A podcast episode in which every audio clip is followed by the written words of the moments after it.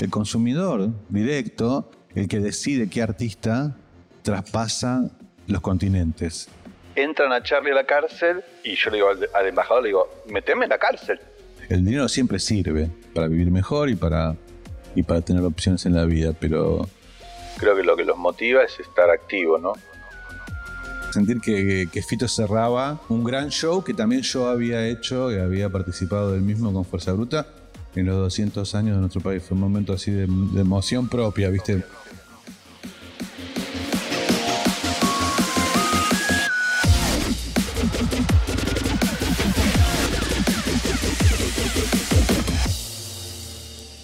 Hola, hola, hola, soy tu host, Robbie J. Fry, y este es otro episodio of The Fry Show.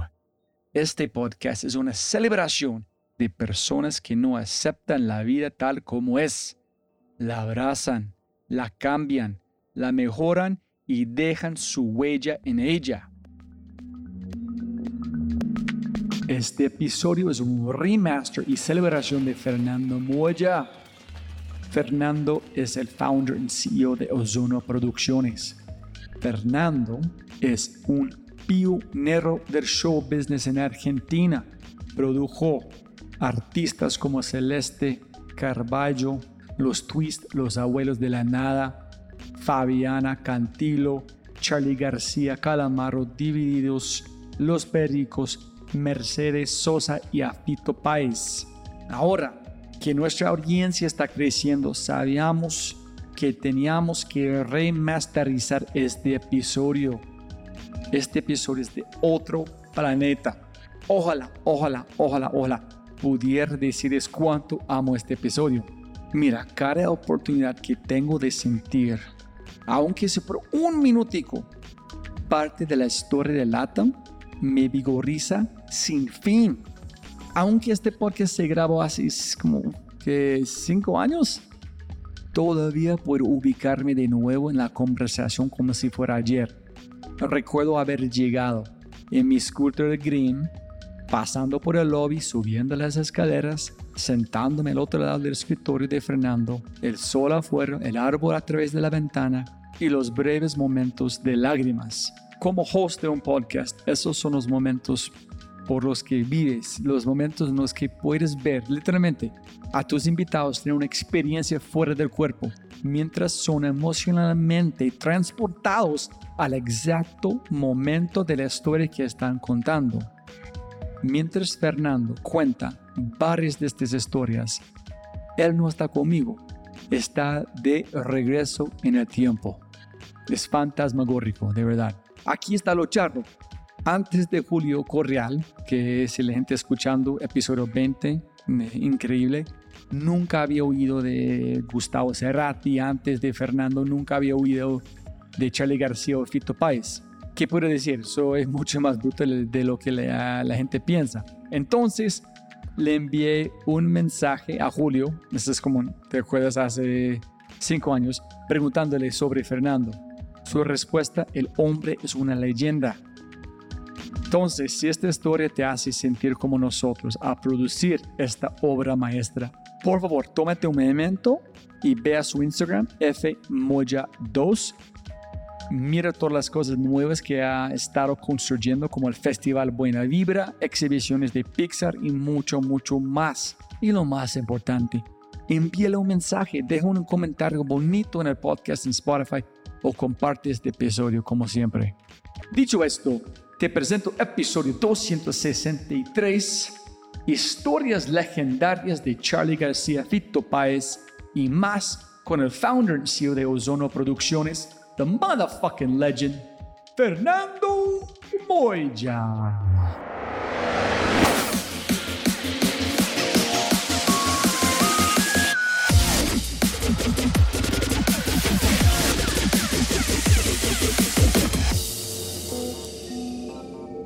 Sonido, sonido.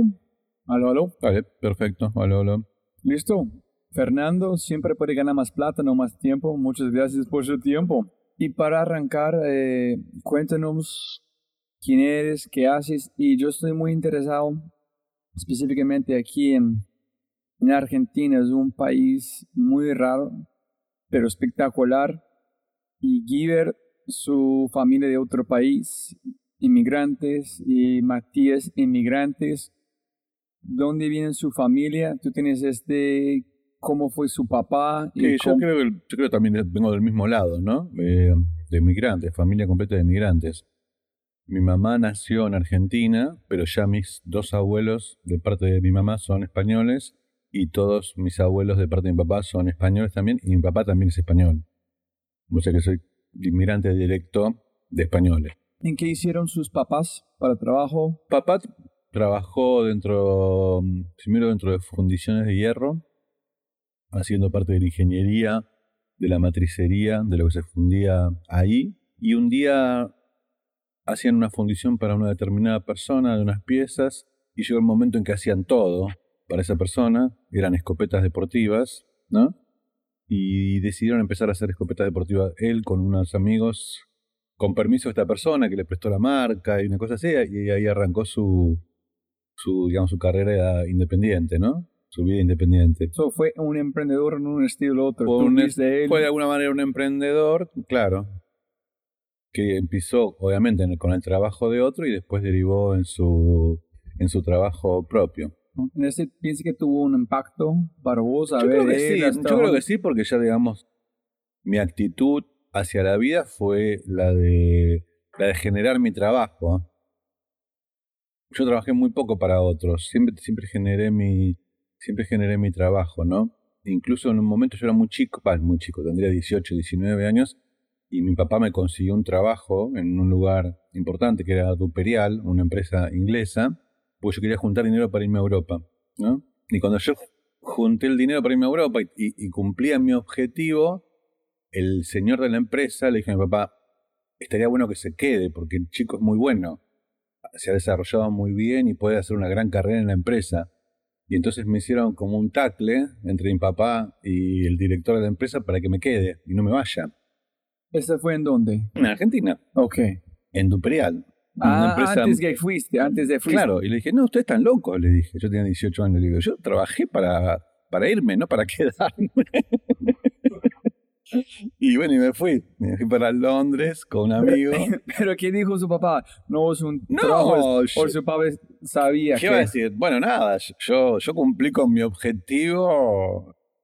¿Qué sé yo? Él se, se habrá quedado con esa duda si yo no, no, hubiese hecho una carrera importante en esa multinacional. Pero bueno, yo me fui, mi objetivo era irme a, a Londres a escuchar shows, a conocer música. ¿Te, te gustó música en ese momento? Sí, porque teníamos, tenía un compañero de colegio con el cual teníamos una banda, que hacíamos fiestas y esas cosas.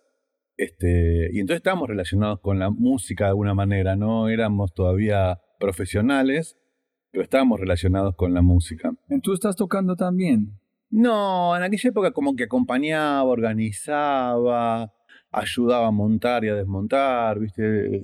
Siempre me, había agarrado del lado organizativo. Tocaba piano, pero no era bueno tocando el piano y escuchaba mucha música, pero me gustaba más, ¿viste? Decir, bueno, eh, vamos a conseguir esta cosa, vamos a ir a este lugar o vamos a inventar una fiesta para nuestros amigos hacíamos fiestas para nuestros amigos mismos del colegio, ¿no? Entonces tú arrancaste todo con el, la, disfrutando la parte de logística, organizar, fue la parte de... Ese es que yo quiero saber, porque su mundo tiene tantos aspectos. Hay demasiada creatividad, hay demasiada fuerza en disfrutar, hay experiencias, hay vender, hay logística. Bueno, para que tengas idea, yo estaba, digamos, con los chicos en los ensayos, eran mis amigos, y opinaban sobre los temas, sobre qué tema y qué funcionaba, qué no funcionaba.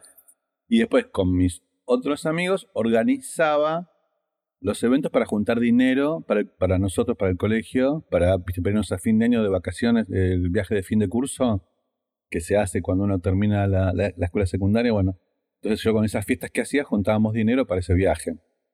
Y hacíamos fiestas y juntábamos y juntábamos y juntábamos y juntábamos la plata y al final conseguimos el objetivo de irnos de viaje.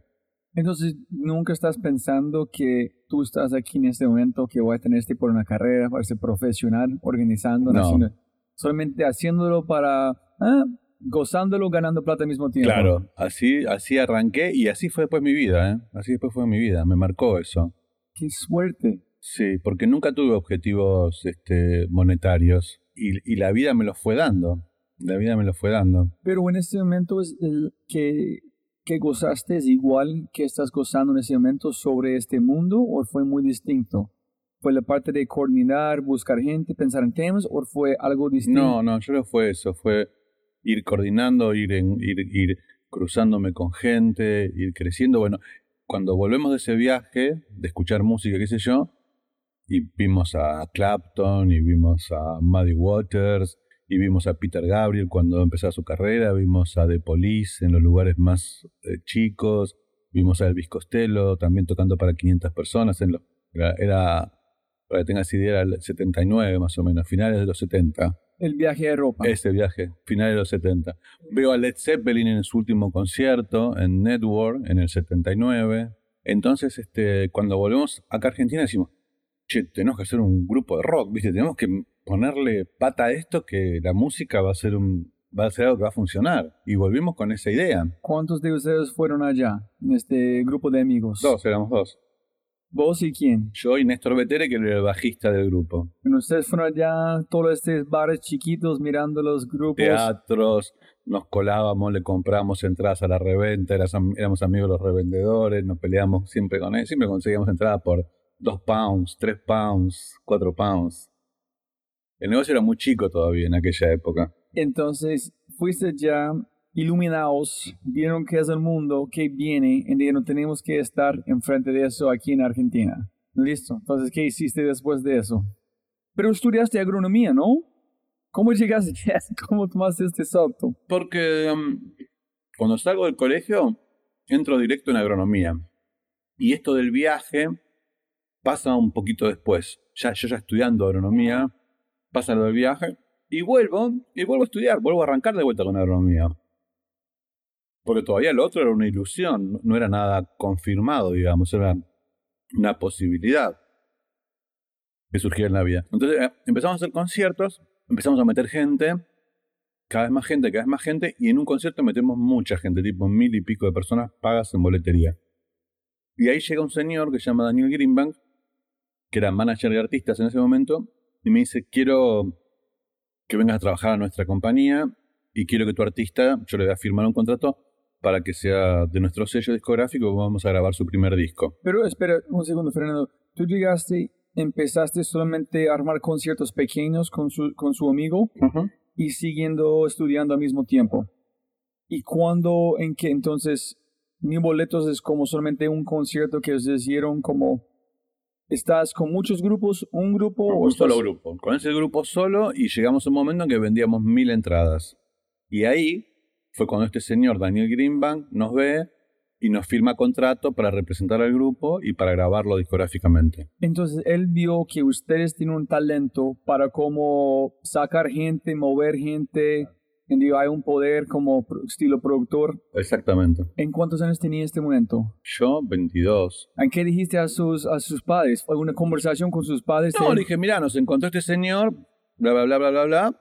Vamos a trabajar con él y, y vamos a hacer una carrera con él. Yo seguía estudiando, porque el trabajo me lo permitía, ¿no? Tenía trabajo de fin de semana con el grupo y en la semana seguía estudiando. ¿Qué pasó después? Un día este señor me lleva de gira con un grupo nuestro que fue muy importante que se llama Cerú Girán, ¿sí? Y yo hago mi primer gira importante como el tercero de la gira, era coordinador de producción, una cosa así, ¿no? Y, yo hice una buena, muy buena gira, y entonces Daniel me, me pone al frente de la carrera solista de Charlie. Charlie García, que fue un gran artista, deja este grupo y empieza a, a grabar, digamos, su primer disco solista, ¿no? Pero que él puso voz enfrente de este, este grupo él me puso a trabajar con este grupo grande una gira y después cuando ven que funcionó en la gira me dice, bueno, ahora que Charlie va a grabar su primer disco solista yendo de la cama al living, vos acompañalo a Charlie en el estudio para que lo que necesite, los músicos, lo que sea, ¿no? Y cuéntame, Fernando, ¿cómo en esta primera gira, qué fue su reto? ¿Qué hiciste? ¿Tú tuviste que llamar cada espacio?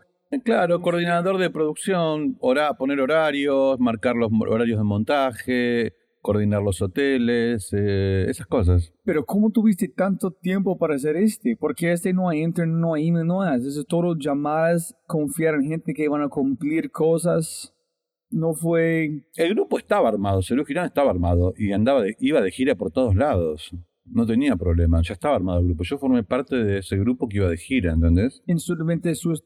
Vos estás allá, chulear que todo va bien, este es cumplido. Controlaba las boleterías, juntaba la recaudación, le daba plata a los músicos. Venía Charlie y me decía, necesito mil pesos, tomá mil pesos. Venía David Lebón y me decía, dame 300 para comprarme un reloj, tomá, comprate el reloj. Entonces hacía las cuentas. Entonces todo muy cotidiano, nada, nada estudiando este antes, solamente aprendiendo en tiempo real. Sí, en tiempo real, en tiempo real. Y bueno, y aparte llevando la carrera del grupo mío, que seguía trabajando, mi grupo, el inicial, Dulce 16, seguía trabajando y seguíamos llevando la carrera del grupo. Entonces llega un momento en que Charlie se presenta en vivo, empieza su gira, digamos, de Yendo de la Cama al Living. Y la gira es completamente explosiva, muy popular, muy masiva. Y yo le digo a mi papá, yo no puedo dar exámenes ahora en diciembre porque vamos a hacer una cancha de fútbol, nunca hicimos una cancha de fútbol, necesito estar todo el día ahí metido, estamos aprendiendo, ¿viste? Olvídate de agronomía, yo cuando, cuando vuelva a la gira, sigo. no volví más de la gira. Tardé como siete meses en volver. sí. Y ahí, ahí no había más espacio ya para estudiar, yo no había más espacio para nada. Compraba televisores, compraba heladeras, ¿no? Y mi papá me decía, ¿qué haces comprar todas estas cosas? No sé qué hacer con el dinero, le digo. Y no tengo casa todavía, entonces lo voy poniendo ahí. Y después cuando tenga casa voy a ver qué, qué hago con todo esto. Entonces tú ayudaste a Charlie a grabar como el primer como disco que hizo solo. No, él, él, él fue el que grabó el disco, yo estuve como asistente de estudio. Pero sí, pero ¿qué haces en este punto? Tú, igual yo, que hiciste llevarlo, traerlo. Él me dice, mañana citarlo tal músico, tal músico, que esté la comida al mediodía, qué sé yo. Escuchar con él los temas también, ¿viste? ¿Y cómo es? Es las preguntas que apenas son, son brutos, es solamente entender cómo este mundo que mucha gente no puede sacar es cómo es armar una relación con alguien como Charlie que tú puedes Difícil. es, en cuánto tiempo llegar a un ritmo de confiar mirá cómo, cómo era el asunto que yo trabajo sobre la primera gira de Charlie, ¿sí? Pero, pero Charlie, obviamente, el, el manager de él era Daniel Greenbank. Entonces yo era como el segundo o el tercero que iba de gira. No, el que mandaba en la gira era Daniel, el que llevaba la gira adelante era Daniel. Hasta que después en algún punto, años más tarde, Daniel se empieza a desgastar su relación con Charlie y yo paso a ocupar ese lugar. Pero eso es mucho más tarde, eso es como en el 87, por ahí, 86, 87.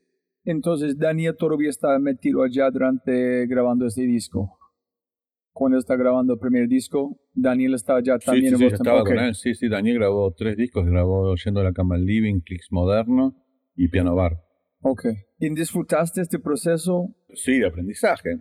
Aprendía cómo se grababa, aprendí un montón de cosas. Aparte, Charlie ya sabía mucho de estudio, y entonces solo con, solo con estar trabajando con él al lado, viendo lo que hacía, ibas aprendiendo, ¿no? Alucinante. Como es, y yo siempre pregunto a la gente eso, pero más para, para vos. ¿Estabas muy consciente que estabas viviendo en esos momentos? No, la verdad que no. No, no porque no, no mm, como que no tenés medida. Sí me, sí me daba cuenta que obviamente trabajaba con el número uno de Argentina. Yo decía, qué suerte que tuve, que, viste como si qué culo que tuve, ¿no? Que ahí parado, ¿no? Viste, son expresiones nuestras. De la nada estoy trabajando con el número uno de Argentina. Pero eso creo que es este. es- eso es lo que yo te digo que son cosas que a veces uno no busca y se cruzan. Porque ahora viene el cruzamiento 2. Charlie, en un momento, decide contratar a un músico que era de Juan Carlos Baglietto, un buen compositor, un tecladista, y ese músico era Fito Páez. Entonces Charlie lo contrata a Fito Páez. Obviamente yo soy el manager de Charlie. Hago el contrato de Fito Páez como músico, ¿no? Y Fito, eh, trabajando juntos con Charlie, me dice, yo ya estoy por sacar mi primer disco. Firmé un contrato con EMI y tengo un disco listo. ¿Me ayudás a, a presentarlo? Yo quiero que vos me ayudes a como ser mi manager para, para poder llevar este, adelante el proceso. Le digo, sí, dale, no, no tengo problema. Le digo, yo te armo el concierto y armamos el primer concierto de presentación del 63. Yo trabajé 25 años con Fito. ¿Cómo tan sencillo como este? ¿Cómo no? Ah, listo, yo lo hago, yo puedo, no hay problema. Entonces, porque éramos muy informales, éramos muy chicos, muy informales. Todas estas conversaciones eran de chicos de, de menos de 30, ¿viste? Yo no puedo comprender, estoy tratando como los dos chicos platicando, hey, voy a hacer esto, ¿quieres ser mi manager? Listo, dale, de una, no hay lío, lo hacemos. Esas cosas no, no sé si esas cosas pasan más, todos más formado, de confianza, Sí. todos de... Ahora pasó algo similar con un chico con Woz, que es un chico que es un rapper, que lo, lo firmamos discográficamente para, para grabar. Y también la, la persona que está trabajando conmigo, que es Peter, era amigo de Woz. Woz era un rapper que venía de la riña de gallos. Y no sabía si grabar o no grabar, si grabar o no grabar. Y Peter le decía, sí, vamos a hacer algo, vamos a grabar que va a quedar bueno, qué sé yo. Y al final se grabó y quedó buenísimo. Y, y después se grabaron más temas y no, y son mucho mejores que lo que primero que se grabó. Y, y él está ahora, Woz está relanzado en estos momentos acá en Argentina. Es un trapper, es un chico que hace trap. Y la verdad que la cosa empezó muy de esa manera. Wow, increíble. Listo, entonces, la gira, el disco, en que como cuando empezaste, tú dijiste, oh, listo, no voy a ver los exámenes, papá, porque voy a hacer esto. ¿En qué pasó después de este? ¿Cómo fue la trayectoria? A ver, la empresa esa de management que de, de Daniel Greenban, donde yo seguía trabajando y tenía participación de algunos negocios, esa empresa empieza a hacer negocios internacionales, esa empresa contrata artistas internacionales, a Sting, a Tina Turner. Hacemos en el año 88 un, un concierto muy importante para Argentina y para Sudamérica que fue el Amnesty Internacional. Hicimos el cierre de la gira de Amnistía Internacional en Buenos Aires con Bruce Springsteen, con Peter Gabriel, con, con Sting, con, con Tracy Chapman, con Jason Dur, Charlie García, que yo en ese momento también era el manager de Charlie, y León Gieco. Hizo un concierto en River, final de la gira de Amnesty. Y ahí medio que como empresa nos quedamos posicionados hacia el mundo, ¿no? O sea, empezaron a, a a hablar entre los managers diciéndole, mira, hay un grupo de chicos en Buenos Aires que la verdad hacen bien los conciertos. Pudimos tocar, tocamos con toda esta infraestructura, bla, bla, bla, bla, bla. Y empezaron los 90, y acá hubo una situación económica media cómoda, de un uno a uno y qué sé yo, y entonces nos permitió traer a todos los artistas que te puedas imaginar. Madonna, Paul McCartney, Phil Collins, Guns N' Roses, Aerosmith, B-52, Nirvana, bueno, todos los 90 los recorrimos este, haciendo todos los conciertos que te puedas imaginar. Todos los conciertos que te puedas imaginar. Y yo llevaba en paralelo mi carrera como manager de Fito. Cuando por X motivo, porque estaba de gira, no podía trabajar en la empresa, bueno, me iba de gira, hacía lo que tenía que hacer y, y volvía. Pero la, Fernando, estás hablando de todos esos grupos, gracias a la economía aquí en Buenos Aires, en todo en este espacio, permitió a ustedes traer estos grupos grandes. Se miran, tenemos infraestructura, tenemos la plata, podemos hacerlo, los vuelos, todo ese tipo de cosas. Y, y como tú o vos contactaste cada manager de este banda, dice, oye, queremos que tú como tú vienen por aquí, ¿cómo fue el proceso? Ese trabajo era más de Daniel.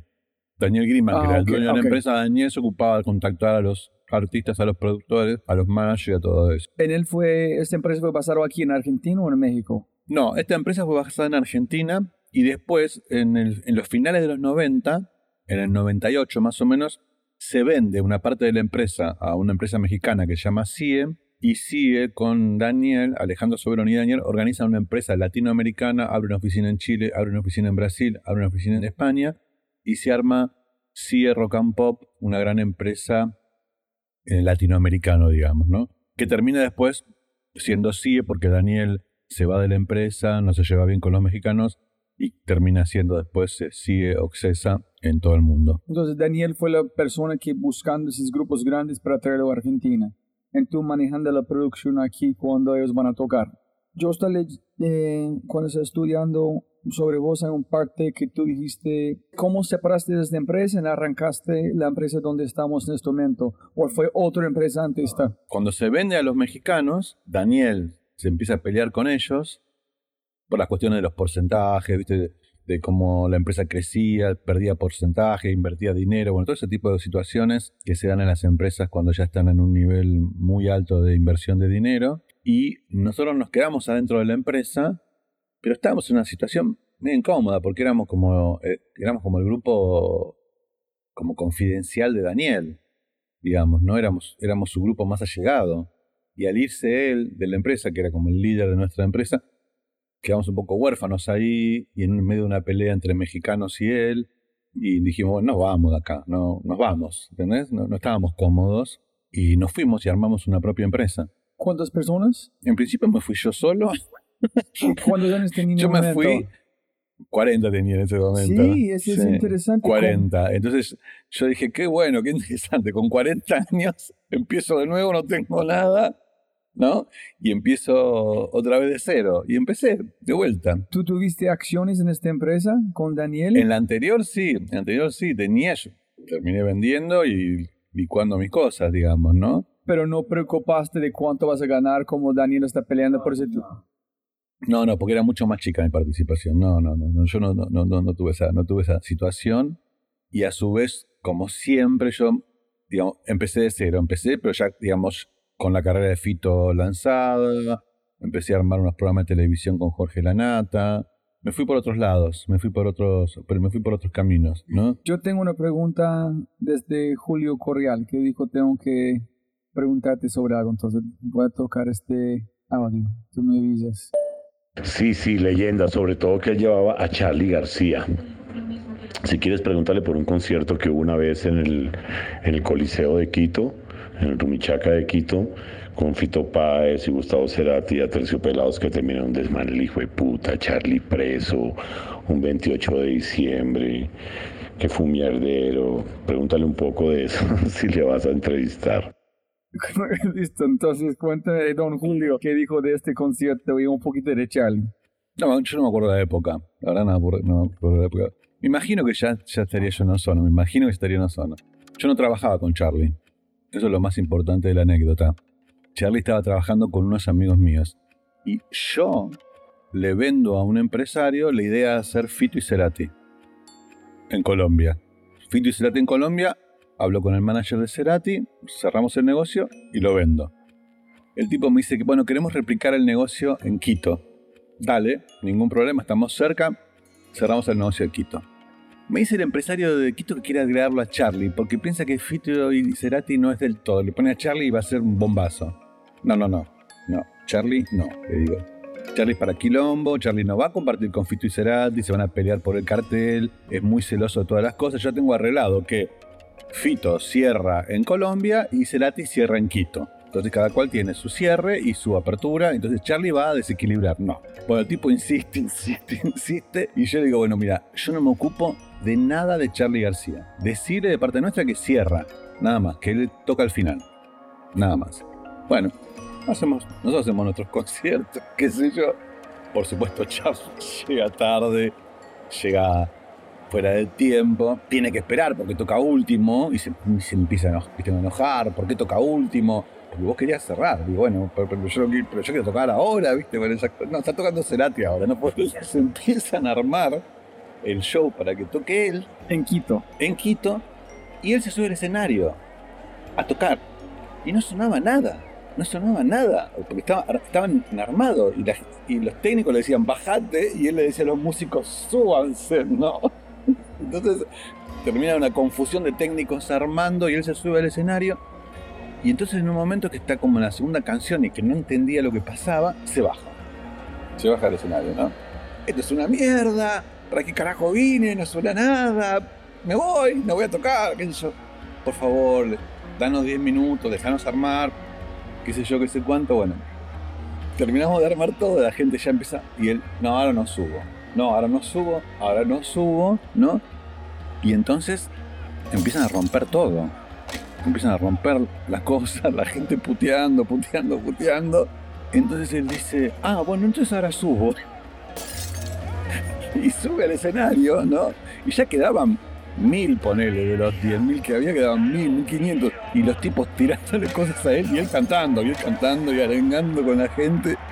Y yo veo ese, ese desmadre y le digo a un amigo, digo, prepárame la combi porque voy, lo bajo del escenario y nos vamos a la mierda, ¿no? Y me subo al escenario, lo agarro, lo bajo del escenario y le digo a los músicos, vénganse conmigo y nos vamos, ¿no? Entonces nos bajamos todos, nos subimos una combi y salimos del estadio Y cuando llegamos afuera, había cuatro patrulleros de la policía esperándonos y no nos dejaron salir. Por disturbios, viste, por, por problemas y con toda esta cosa. Y yo involucrado. Entonces, quilombo, yo no tenía nada que ver porque yo estaba involucrado en ese quilombo por, por esa cosa de llevar la cosa adelante, ¿no? Bueno, la cuestión que nos hacen bajar a todos de la combi y se lo llevan preso a Charlie. Digo, ¿cómo se lo llevan preso a Charlie? Va- Vamos nosotros. No, ustedes no pueden venir. No, vamos a la comisaría nosotros. No, ustedes no pueden venir. Va solamente Charlie preso. Bueno, vaya a buscarlo a, a la comisaría no sé cuánto, me dicen, qué sé yo, ¿no? Entonces, bueno, salimos del concierto, ellos se llevan a Charlie, la policía se lleva a Charlie. Y yo me voy al hotel, ¿viste? Busco la embajadora, abogado, pero eso ya, ya era ponerle las 2 de la mañana de un sábado, una cosa así, ¿entendés? Era muy tarde. Entonces despertando a la gente para poder ir a la policía con ellos, para poder tener apoyo, tipo como que a las 5 de la mañana, 6, consigo el apoyo para ir a la comisaría a buscarlo a Charlie. Y teníamos que irnos para Colombia, porque teníamos el show en Colombia. Entonces yo le digo a todo el mundo, bueno, preparen las cosas y váyanse. A las 8 o 9 de la mañana, váyanse para Colombia, ¿viste? Váyanse para Colombia. Y los músicos de Charlie, qué sé yo, mandados a la mierda, que se vayan a Argentina, no sé, sacalo de acá, ¿viste? No los dejes, porque ¿quién va a pagar el hotel de los tipos, los técnicos y todo lo demás? Digo, dejame un técnico nada más que es el state manager de él, que se quede conmigo. Entonces me voy a- con el abogado y con lo de la embajada a buscarlo a la comisaría. Y llego a la comisaría y sale un patrullero con una custodia, unas motos, ¿no? Y le digo, vengo a buscarlo a Charlie García. Me dice, ve, ahí se están yendo para, para la cárcel. ¿Cómo se están yendo para la cárcel? Le digo yo. Sí, se están yendo para la cárcel. Bueno, nos subimos a un auto con el abogado y con la embajadora y nos fuimos para la cárcel, ¿no? Y entonces baja como con ocho policías, era en medio de las ocho policías, está todo, viste, así, cremado. Entrando, llego, ¿lo van a meter adentro de la cárcel? Le digo yo a lo- a los policías. Sí, señor, córrase, lo vamos a meter dentro de la cárcel. No, no lo pueden meter dentro de la cárcel, viste, bueno, yo peleándome con los policías en la puerta de la cárcel, literalmente, al final me sacan a mí, entran a Charlie a la cárcel y yo le digo al, al embajador, le digo, meteme en la cárcel, yo entro con él a la cárcel, quiero ver qué, qué va a pasar. Y el embajador pela así credencial que yo, entré yo con el, con el cónsul, el embajador, la, la abogada del contacto y Charlie rodeado de policía. Entonces ahí me explican toda la situación. Me dicen que hubo un juez express, un juez que tomó una decisión express, que lo mandaron a la cárcel, que lo condenaron a, no sé, cinco días de prisión, una cosa así, por generar disturbios y que tiene que estar cinco días preso en Quito, una cosa así. Porque él bajó de la tarima y dijo, no voy a tocar la Claro, gente por, todo lo- bravo". por todos los líos que hizo, por todos los líos que hizo, ¿no? Pero espere, ¿cuánto es entonces? Él, em- tú dijiste, él empezó a tocar con nada, bajó bravo, la gente empezó como... Volvé, claro, la gente decía, volvé, volvé, él no quería volver, la gente se empezó a enojar, empezó a tirar cosas, él volvió, Y la gente no calmaron, la gente no, no, feliz. la gente le seguía tirando cosas, estaba ya enojada con él, él les cantaba a propósito y los provocaba, ¿viste? Y seguía cantando y esquivaba el sillazo y los puteaba, ¿viste? Eran, no sé, 800, 1000 tipos, los demás se habían ido todos ya, ya habían roto el estadio, se habían ido todos. Entonces, ¿pasó cuánto tiempo en la cárcel? Bueno, entonces, este. Nada, bueno, yo lo acompaño, le pido permiso para que me, lleven hasta, hasta la cárcel donde lo van a meter, para ver, para ver dónde iba a estar, ¿entendés? Entonces voy con él hasta la cárcel y era una celda compartida. Era él y cuatro presos más. Bueno, y se queda él ahí y digo, bueno, me voy al hotel a buscarte cosas. ¿Qué querés que te vaya a buscar? ¿Qué sé yo? Papá. Bueno, tráeme esto, lo otro. Y se queda todo tapado. Todo tapado, todo mal, todo mal. Entonces me voy al hotel, ya se habían ido todos, ¿no? Y yo, la puta madre que lo parió, ¿qué hago yo acá solo? Con este hijo de puta preso, ¿no? Y me había quedado con el técnico, con Nachito, ¿no? Y le digo a Nachito, le digo, vamos a la cárcel juntos, le digo a Nachito, le vamos a la cárcel juntos, le llevamos todas estas cosas, te quedás vos un rato a la mañana, yo después vengo a la tarde y vos después te quedás a la noche. Y yo voy a ver si puedo arreglar el quilombo para sacarlo al tipo antes, ¿viste? A ver cómo, cómo podemos hacer. Pero ustedes tuvieron un compromiso en, en Colombia, en como Sí, pero en Colombia no tocaba Charlie. En Colombia tocaban Fito y Ah, Cerati. ese es, ok, ese es que el, el, el combo, ya. Pero tú tuviste que ir por allá. por este concierto? Yo me quedé en Quito, porque yo, como tomé yo la iniciativa de las cuestiones, sin ser el manager de Charlie en ese momento, me quedé igual yo al frente de las cosas, porque por las circunstancias que se dieron. ¿entendés? Pero no tuve una responsabilidad de estar allá en Colombia por este concierto o no? No, porque el concierto era ese mismo día ya, o el otro día, o faltaba un día para el concierto, y yo tenía a Charlie en la cárcel, en, Col- en Quito. Pero no tuviste que, si Charlie está bien en afuera, tú estás en Colombia en este concierto? Sí, Ah, ok. si Charlie hubiese terminado bien, yo me iba con mismo, con Fito y con. Claro, y con Cerati para Colombia, pero como yo tomé la iniciativa de ir a la comisaría, me metí en la, en la cárcel, ya me conocían a mí en la cárcel, no podía cambiar la figurita y decir, bueno, ahora va a ir otro a hablar. Yo estaba llevando la cosa adelante y bueno, y me quedé ahí, y me quedé ahí. Y además él sabía, Charlie, que yo no era su manager en ese momento y sabía que yo me estaba quedando con él ahí por culpa de él, no por culpa mía. Entonces, cambiando puestos Cambiando su- puestos, hacemos todo el primer día de cárcel entero, con cuatro más chicos allá adentro. con cuatro más chicos ahí adentro, que él un poco empieza a hablar con los muchachos y esas cosas, pero igual estaba muy bajoneado, muy, muy bajoneado. Y, y me pasó una de las cosas más, más impactantes de la vida que del temor y el terror que tuve cuando entré a la cárcel de Quito. Imagínate, la cárcel de Quito está en una montaña, al lado de una villa miseria, muy pobre y demás. Cuando entré a ese lugar, la verdad que entré con mucho miedo. Y a las 7 de la tarde, cuando me fui ya para, para hacer el cambio y él quedarse con, y Nacho quedarse con Charlie toda la noche, me fui saludando a todo el mundo, todos los, todos los carceleros me conocían, chao, hasta mañana, chao, que descanse. Y, y salí a la calle y estaba en medio de la villa, ¿no? A las 7 de la tarde, ya medio oscureciendo, y, y yo era uno más, ¿viste? Era, era como un, un carcelero más o un familiar de los carceleros. Le digo, ¿dónde están los taxis? Me dicen, anda a hacer la cola allá, qué sé yo. Como que ya me conocían, en un día me conocían todo, ¿viste? Eh, Era muy loco, es muy loco eso, es muy loco. Pero conocían afuera y adentro. Y sí, sí, ya había ido, había ido como y entrado cuatro veces. Una cosa y la otra había ido y vuelto. Toda la palabra pasando que Charlie están aquí. Claro, que entramos, que llevamos las cosas, que después salimos, que después el relevo, pues, vas entrando y viniendo y ya la, la tercera vez que entras a esa villa conoces a todo el mundo, ya todo el mundo te saluda. La primera vez explicás quién son, la segunda explicás quién son, la tercera, hola, ¿qué tal? ¿Cómo le va?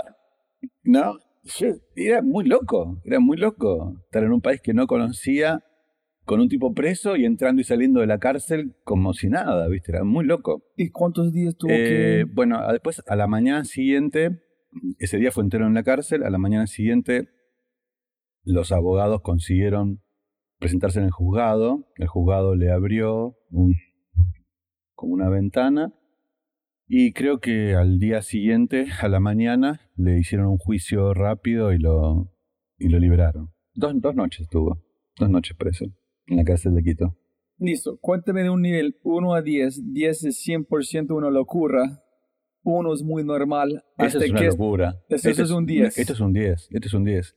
Y es una historia que no cuento mucho yo. La verdad que no la cuento mucho, pero es, un, es una de las más fuertes que yo tengo en la vida marcada. Porque además después, imagínate la situación, después sale de la cárcel puteándolo, pero tratándolo bien, ¿no? Pero puteándolo, diciéndole qué cagada que te mandaste, por la que pasamos, él dándose cuenta de todo lo que había hecho, ¿no? Eh, y nos volvimos juntos a Buenos Aires. Nos volvimos juntos a Buenos Aires. Pero ¿cómo manejas este nivel de estrés? ¿Estás preocupado de para Charlie? ¿Estás preocupado por su vida? ¿Estás preocupado por la plata? Yo pienso que en el fondo, viste, Charlie y yo teníamos como una muy buena relación de 10 años de trabajo juntos. Y cuando vos conoces a una persona por 10 años, es, es otra la relación que tenés con ella. ¿no? Es más, lo veo hoy y yo me veo hoy con Charlie y tenemos mucho afecto entre los dos, ¿no? No, no, no, no, no hay odios ni... Solamente pregunto, Fernando, es que en ese momento tú estás preocupando de, de la plata, del concierto, de problemas, de los abogados, estás preocupando que Charlie estás bien, estás preocupado que tú estás bien. ¿Dónde viene el estrés? ¿Viene de dónde? ¿Cuál es la parte más estresante de todo? Mira, yo creo que tengo una cabeza muy zen. Muy zen porque al haber estado de gira tan de chico con todas estas cosas y con todos estos problemas juntos, cada vez que tenías una gira y demás, eh, te- tenía mucho entrenamiento. Tengo mucho entrenamiento, me parece. Y sobre todo trabajar con, pensé que trabajar con Charlie 10 años, trabajar con Fito 25, con La Nata, que después empecé a hacer televisión, trabajé también como 10 o 15 años. Con Daniel Greenbank, que también es otro bocho, yo trabajé como 15 o 20 años. Entonces, al trabajar con personas que son tan, tan agitadoras, digamos, y tan buscadoras de proyectos y desordenadas a veces en sus cosas, en sus pensamientos, uno, se acostumbra a, bueno, a ver eh, de todo esto que está planteando, esto que agarro, qué es lo que dejo, viste, esto es lo que va, ¿entendés? Siempre tenés que aterrizar vos las cosas en el caso cuando Charlie preparaba un concierto, preparaba un concierto y ponía esto y ponía lo otro y ponía lo otro y vos tenías que ir aterrizándolo y bueno, y al final se terminaba de concentrar la idea, ¿no? No sé, es como una montaña rusa demasiado bipolar en un sentido, pero yo siempre hablando con mis amigos como es una montaña rusa donde no es chévere, tú piensas que vas a morir en un segundo, like, oh, llorando, vomitando, después, ah, está muy chévere, en el próximo momento no es, no es nada agradable, es cómo manejas este, este como cosas tan extremos. Yo lo que así en mi vida, así es mi vida. Y después en un momento cuando tuve la oportunidad de hacerlo me compré una, una chacra y entonces este, me iba a la chacra desde el viernes hasta el lunes a escuchar los pajaritos. Y entonces eso me en el fin de semana me cambiaba el mundo, me cambiaba la forma de ver las cosas porque mm, esto es importante. Cuando se aumentan las distancias de comunicación, yo para salir de mi casa tenía unos 20 kilómetros hasta el principal pueblo, 14 kilómetros hasta un lugar donde había buenas verdulerías y esas cosas, 22 kilómetros hasta un lugar donde estaba la municipalidad y hacía los trámites de mi casa y qué sé yo. Entonces, vos no puedes hacer muchas cosas, porque no te alcanza, no te alcanza la mañana, vos haces una y dos, y se terminó el día, porque los kilómetros que hay en el medio, entonces te obliga a no, vos no puedes hacer una reunión, otra reunión, otra reunión, otra reunión. Viste que vos a veces haces acá, ¿no? Y eso me hizo bien a mí, porque eso ya llevo 25 años ahí y, te hace cambiar, te obliga, te obliga a cambiar el ritmo. Vos no podés mantener el ritmo, no puedes, el teléfono no anda, no hay señal, cambias el ritmo. ¿Cómo lo ves estos artistas grandes como Gustavo, como Fito, como Charlie, manejar su crecimiento? ¿Cómo es posible alguien de este nivel de creatividad en cuando reciben tantas personas que se ponen ellos como hilos? ¿Cómo es la forma que he visto unos que pueden manejarlo, otros no? ¿Cómo es eso? Es así, a veces se puede manejar, a veces no se puede manejar. Hay momentos de mayor explosión, por ejemplo, en los momentos de Charlie de los primeros tres discos, Yendo a la cama living, Piano Bar y Click Moderno, fueron de mucha explosión, ¿no? Los momentos de Fito del amor después del amor fueron de mucha explosión. Cerati mismo, los, últimos momentos de Soda fueron de mucha explosión. Y después Cerati baja en su carrera, después también Fito baja un poco en su carrera. O sea, yo creo que los artistas pasan siempre por un pico de explosión que es una tormenta, porque ya es un torbellino constante, la gente no para de saludarte, de hablarte, de perder la intimidad completamente, bueno, todo ese tipo de cosas que es muy difícil de llevar y después en algún momento esa, esa explosión baja, ¿no? Se, se, acomoda un poco. Pero como de una perspectiva desde afuera de la ventana, viendo un poquito, es demasiado complicado cómo es para un artista de este nivel tratar de ser normal, en, como entre comillas. Es que tengo mucha... Yo creo que lo más difícil es, es como para ellos es el cambio de estado, ¿no? Cuando vos estás en un estado de explosión, estás con mucho dinero, gastando mucho dinero, viviendo muchas cosas al mismo tiempo y después cuando tenés que bajar cuesta un poco acomodarse, ¿no? Algunos lo logran, algunos no lo logran, algunos siguen gastando dinero, siguen, yo, Elton John, por ejemplo, es un artista que hoy tiene que trabajar porque ha gastado tanto dinero toda su vida que, que no tiene muy buenas finanzas, pero trabajando y trabajando sigue manteniendo las finanzas, ¿no? Se ayuda con eso. Y un caso contrario Paul McCartney, que tiene muchísimo dinero, pero igual trabaja, trabaja porque le gusta trabajar, porque a él le hace bien trabajar, ¿no? Y está feliz trabajando. Entonces hay una mezcla ahí de las dos cosas. ¿Para qué trabaja Paul McCartney? Y trabaja para no estar en la casa mirando televisión. Porque si no, ¿qué haría Paul McCartney? Estaría en la casa mirando televisión o leyendo libros. Entonces es mucho más divertido trabajar y estar componiendo canciones que, que quedarse en la casa sin hacer nada, ¿no? Entonces Creo que en el fondo hay como un, un, adoramiento a la profesión, un gusto a la profesión que está más allá del dinero que puedas estar eh, haciendo, ¿no? el dinero siempre sirve para vivir mejor y para, y para tener opciones en la vida, pero Creo que lo que los motiva es estar activo, ¿no? Y de estos tres personajes, Vito, Charlie y Gustavo, ¿qué características de ellos como personas disfrutaste o respetaste más de ellos? Mira, yo creo que tienen varias en común. Primero, los tres son compositores y autores de sus propias letras, que no es fácil eso, ser, viste, el, el compositor musical y el compositor de las letras también, En ¿no? su inspiración para sus letras vienen de, de leer, de cómo caminar, de platicar, de... Exacto. Charlie es un gran letrista, Fito también. A Gustavo le costaba un poco más la letra que la música. Gustavo era mucho más músico que letrista. Yo creo que la diferencia quizás más importante estaba ahí. A Fito la letra le salía muy fácil. Fito tenía mucha letra, mucha letra. Hay una conexión muy distinta cuando la letra viene de la misma persona, cuando está cantando una cosa emocional que sale. Yo creo que sí, y, y muchas veces refleja historias, historias de ellos. Uno conociendo la intimidad sabe de dónde viene la letra, sabe de dónde viene la canción, o a raíz de qué, ¿no? O a raíz de Dos mensajes rápidos y de regreso al programa. Oye, si estás escuchando, espero que sea porque amas este podcast. Así que comparte este episodio, escucha los otros episodios alucinantes y, por favor, por favor, por favor, deja una reseña en Spotify o tu player favorito, ojalá que Spotify, y cuenta al mundo que The Fly Show es número uno. Y si no es así, castígame con tus comentarios para mejorar. Y un mensaje de nuestro sponsor, Quinto, Quinto, Quinto. 50% de los empleados dicen no tener tiempo para entrenarse. 60% de las personas aprendieron luego de consumir contenido. Sí, con TikTok, YouTube, Instagram, LinkedIn o Twitter. Redes sociales. No en un curso, no con un consultor. Y 75% de los gerentes están insatisfechos con sus programas de aprendizaje. ¿Por qué? Porque no ven los resultados. Y por eso creamos Quinto. Quinto es aprendizaje ágil y emergente movido por la acción. Y todo en una experiencia más rápida que tomar una taza de café.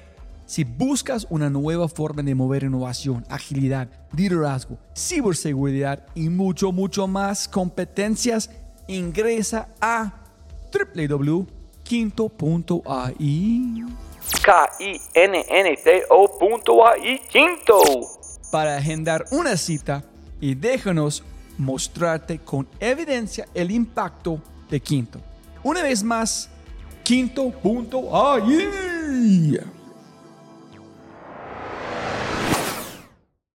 qué. Entonces, la producción o la, gru- o el- como la empresa se llama Ozono, En, el que- en este fue cuando tenía 40 años, de como, al, como lanzar al abismo, Sí. a ver qué pasan. ¿En qué hiciste? ¿Cómo fue la idea? ¿En Bueno, a- la empresa arranca y empezamos con, bueno, con, con, con shows de Fito. eh, ahí pasó algo bastante significativo. Firmamos a Natalia Oreiro, una chica de una actriz de televisión y de cine. Y, y también, bueno, que grababa discos, ¿no? Pero tuviste que cazar talento porque arrancaste desde No, cero. me o- ofrecieron, me ofrecieron, la compañía discográfica me llamó, me ofreció manejar la carrera de Natalia, que estaba sacando un disco, un disco nuevo de ella, eh, y dijimos que sí, no, no teníamos ningún problema. Y además, Natalia, sus novelas, sus novelas se veían muchísimo en el Medio Oriente, ¿sí? Israel, países de la, de la cortina de hierro y demás, y en zonas exóticas, en, en Filipinas, Bora Bora, eh, ¿cómo se llama ahí? Eh, con la Polinesia. Entonces Ozono empezó a vender shows en lugares que nunca había vendido antes. Vendimos shows en Rusia, en Rumania, en Bulgaria, en Filipinas, fuimos a Bora Bora, ¿no? Fuimos a Tahití, ¿no? Entonces dijimos, qué loco, ¿no? O sea, nosotros que siempre hemos vendido shows en Argentina, en Chile, en Perú, en Colombia, en México, en España, ahora estamos vendiendo shows en lugares exóticos, ¿no? Para nosotros, ¿no? ¿Y a qué se debía? Que el artista era un artista de televisión. Y entonces que viajaba por otras plataformas. Y ahí se nos prendió un poco una lamparita diciendo, ojo, que si encontramos cosas que funcionen por otras plataformas, vamos a poder vender shows en otros lugares del mundo. Dos años más tarde, nos vino a ver Dickie James, que es el director artístico de De La Guarda, y nos dice que De La Guarda, nosotros también sabíamos que De La Guarda había trabajado en Londres, en Nueva York, había trabajado en algunos países de Asia, había trabajado bastante y, él estaba con un nuevo proyecto llamado Fuerza Bruta y que eh, su socio no quería, no quería llevarlo adelante. Entonces necesitaba un socio capitalista para que lo ayudara con la inversión y qué sé yo qué sé cuánto, ¿no? Bueno, nos metimos con Dicky, nos metimos con Dicky, empezamos a armar Fuerza Bruta. Pero, ¿dónde viene Fuerza Bruta? ¿Dónde viene? Fue como... De cero. Ellos, ellos los, los, los, creativos de Fuerza Bruta, que son Dicky, Ale y Kerpel, uno es el director artístico, el dos es el musical y el tercero es como el técnico, eran los tres los productores de De La Guarda. ¿Ellos arrancaron cuánto? En De La Guarda, hace en los 80. 80, 90. Eso tuvo bastante tiempo armando, Tuvieron, construyendo. De la Guarda trabajó durante 16 años, ponele, o 20 años, y cuando el, cuando el director creativo tiene pre preparado Fuerza Bruta, su socio prefiere hacer unos trabajos que le ofrece Disney y no poner dinero en Fuerza Bruta y no invertir dinero en Fuerza Bruta. ¿Entendés? Entonces él se separa del socio y nosotros ocupamos el lugar del socio. Y armamos una sociedad con ellos, nosotros ponemos el dinero, ponemos el manejo de la compañía y bueno, y ahí armamos eh, Fuerza Bruta. Y a mí me decían en, adentro de la compañía, pues estamos poniendo dinero para hacer el show, ¿no? ¿A dónde vamos a ir con esto, no? Pero cuéntale a la gente qué es Fuerza Bruta. Fuerza Bruta es una compañía de teatro, te diría yo, callejero, teatro de pie, porque no hay gente sentada en las butacas y no tiene texto, es con música. Solamente tocando. Solamente Como música. estilo Cirque du Soleil, pero la gente parada. Sí, distinto, gente parada, pero solo con, solo con música. ¿Y cuando tú invertiste plata, fue ya montado a este nivel? No, no, lo fuimos construyendo, no estaba, no estaba montado. Lo fuimos construyendo, de cero, lo fuimos construyendo. Desde Todo. cero. Claro, estaba desde cero. So, todo este show, ustedes desde cero. poniendo dinero, poniendo dinero y construyéndolo, y construyéndolo. Incluso lo estrenamos y el show se fue, se fue modificando, etcétera, etcétera. Y la pregunta interna de la gente que ya trabajaba en Ozono era, ¿qué vamos a hacer con esta inversión? ¿A dónde vamos a ir con esto? Y yo les decía, vamos a ir por todo el mundo. Yo, si de la guarda fue por todo el mundo, nosotros vamos a ir por todo el mundo. Pero, viste, como que nadie, nadie, nadie podía creer mucho que eso iba a pasar. Pero bueno, nosotros, este... Pero ¿cuánta plata hacer un show como este en otro lugar? Enviarle gente, logística para inversión antes de conseguir tickets. Tienes que un montón de lucas Claro, para, para invertir, invertir, para después y como borrar que todo, todo bien. Y también di que había invertido antes dinero. Había algunos amigos que le habían ayudado, que le devolvimos el dinero, los que habían puesto dinero para ayudarlo. Bueno, la cuestión que se construyó, que se construyó, y había una oportunidad que era la verdad muy buena. Había un teatro eh, de Londres que se estaba reconstruyendo, el Roundhouse, un, un gran teatro de Londres, con una muy grande inversión. Y el Roundhouse quería que Fuerza Bruta fuera el show de apertura del Roundhouse. Pero ¿qué pasaba? Hasta que no lo vieran en vivo, no lo querían confirmar. Entonces venían hablando con nosotros, pero hasta que no lo vieron estrenar, no quisieron confirmarlo. Finalmente lo estrenamos y ellos nos confirmaron la temporada ahí en, Inglaterra. Pero cuéntame algo, Fernando. ¿Cuál fue la chispa, la venta de Fuerza Bruta? ¿Cómo fue la idea? ¿Cómo encontraste, cómo convenciste a alguien de invertir la plata en algo que no fue real en un sentido, pero fue real en la idea? Sí, eh, nosotros nos parecía, la verdad que nos parecía raro buscar dinero para que alguien invirtiera en Fuerza Bruta porque no teníamos ni cómo explicar qué era Fuerza Bruta. Porque cuando yo me junté con Dicky, Dicky me dijo, vamos a tener una máquina de correr acá y acá arriba va a aparecer una piscina. Y digo, pero no tenés nada. No, no tengo nada. Bueno, pero ¿y cómo va a ser? No, bueno, la piscina la va a hacer Ale con los motores, ¿viste? O sea, la charla fue muy, muy sui generis, muy sui generis. Pero yo creía en ellos, yo creía en ellos, yo ¿Pero creía... por qué? Porque él, la visión, Yo creí en la visión de él. Primero creí en la visión de él. Y también creí en, creía en De la Guarda, porque De la Guarda había estado como cerca nuestro en el sentido de éramos gente creativa de los años 80, ¿entendés? O sea, había varias cosas que él había hecho como director que yo había visto y que me habían impactado, ¿no? Y después, cuando yo tengo esta idea de, pensar en algo que pueda girar en el mundo y ya de la guarda había girado en el mundo, yo imaginaba que había un camino ya en el mundo desarrollado de eso.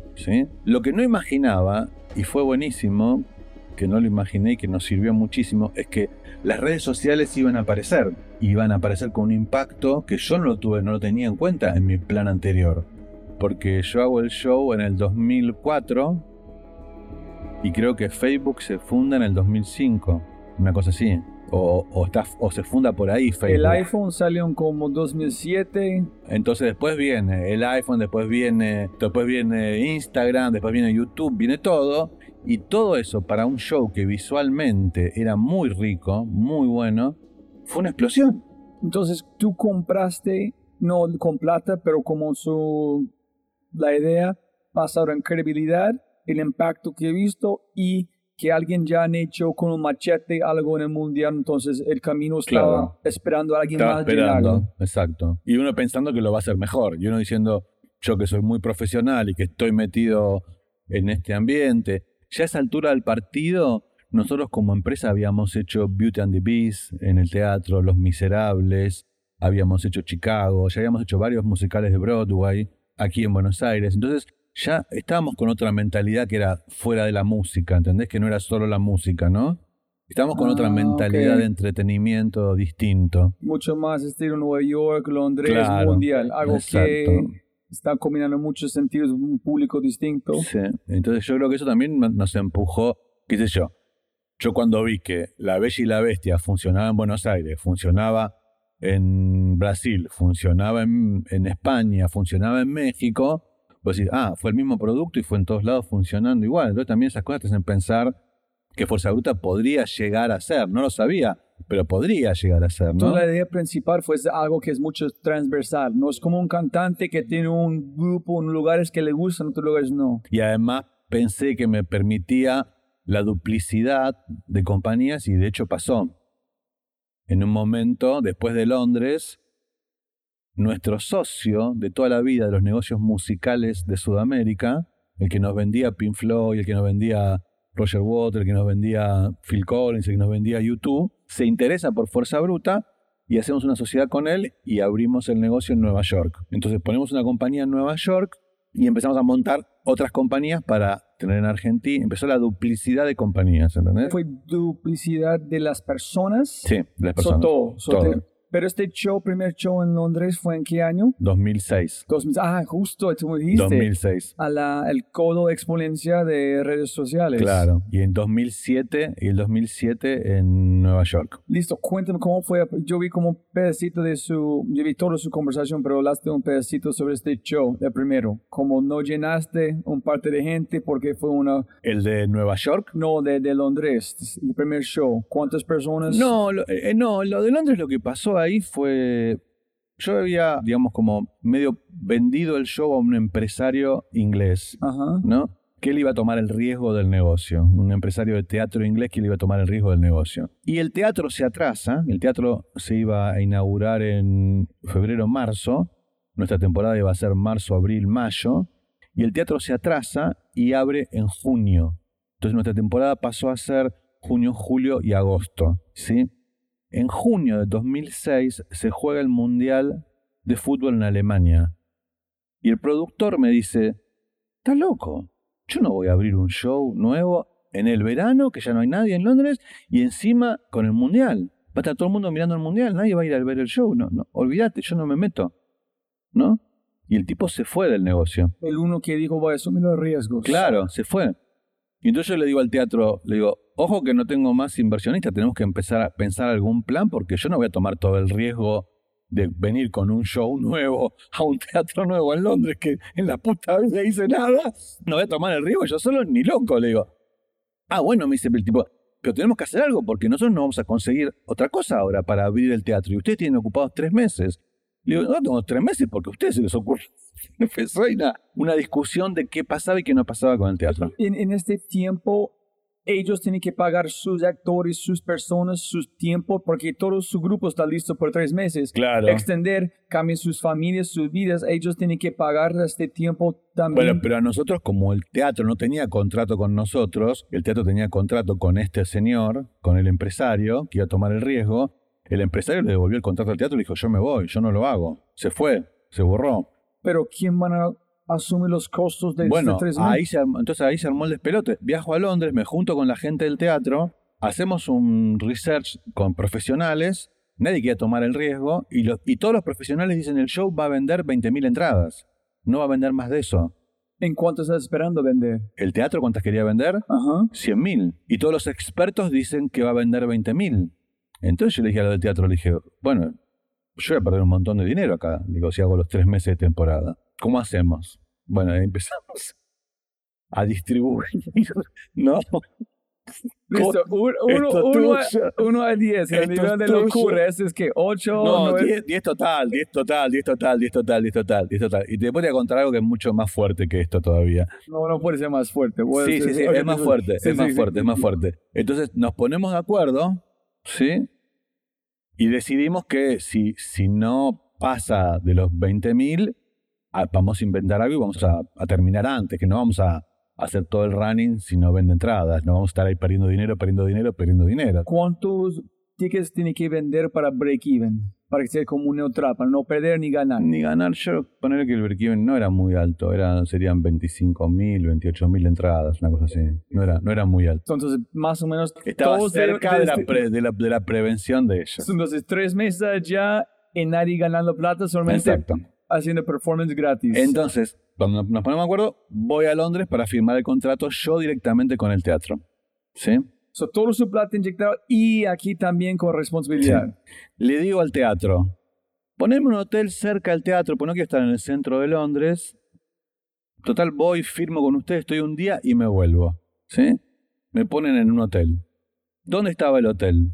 El hotel estaba a una cuadra de la casa en donde yo llego por primera vez a Londres cuando yo tenía 19 años.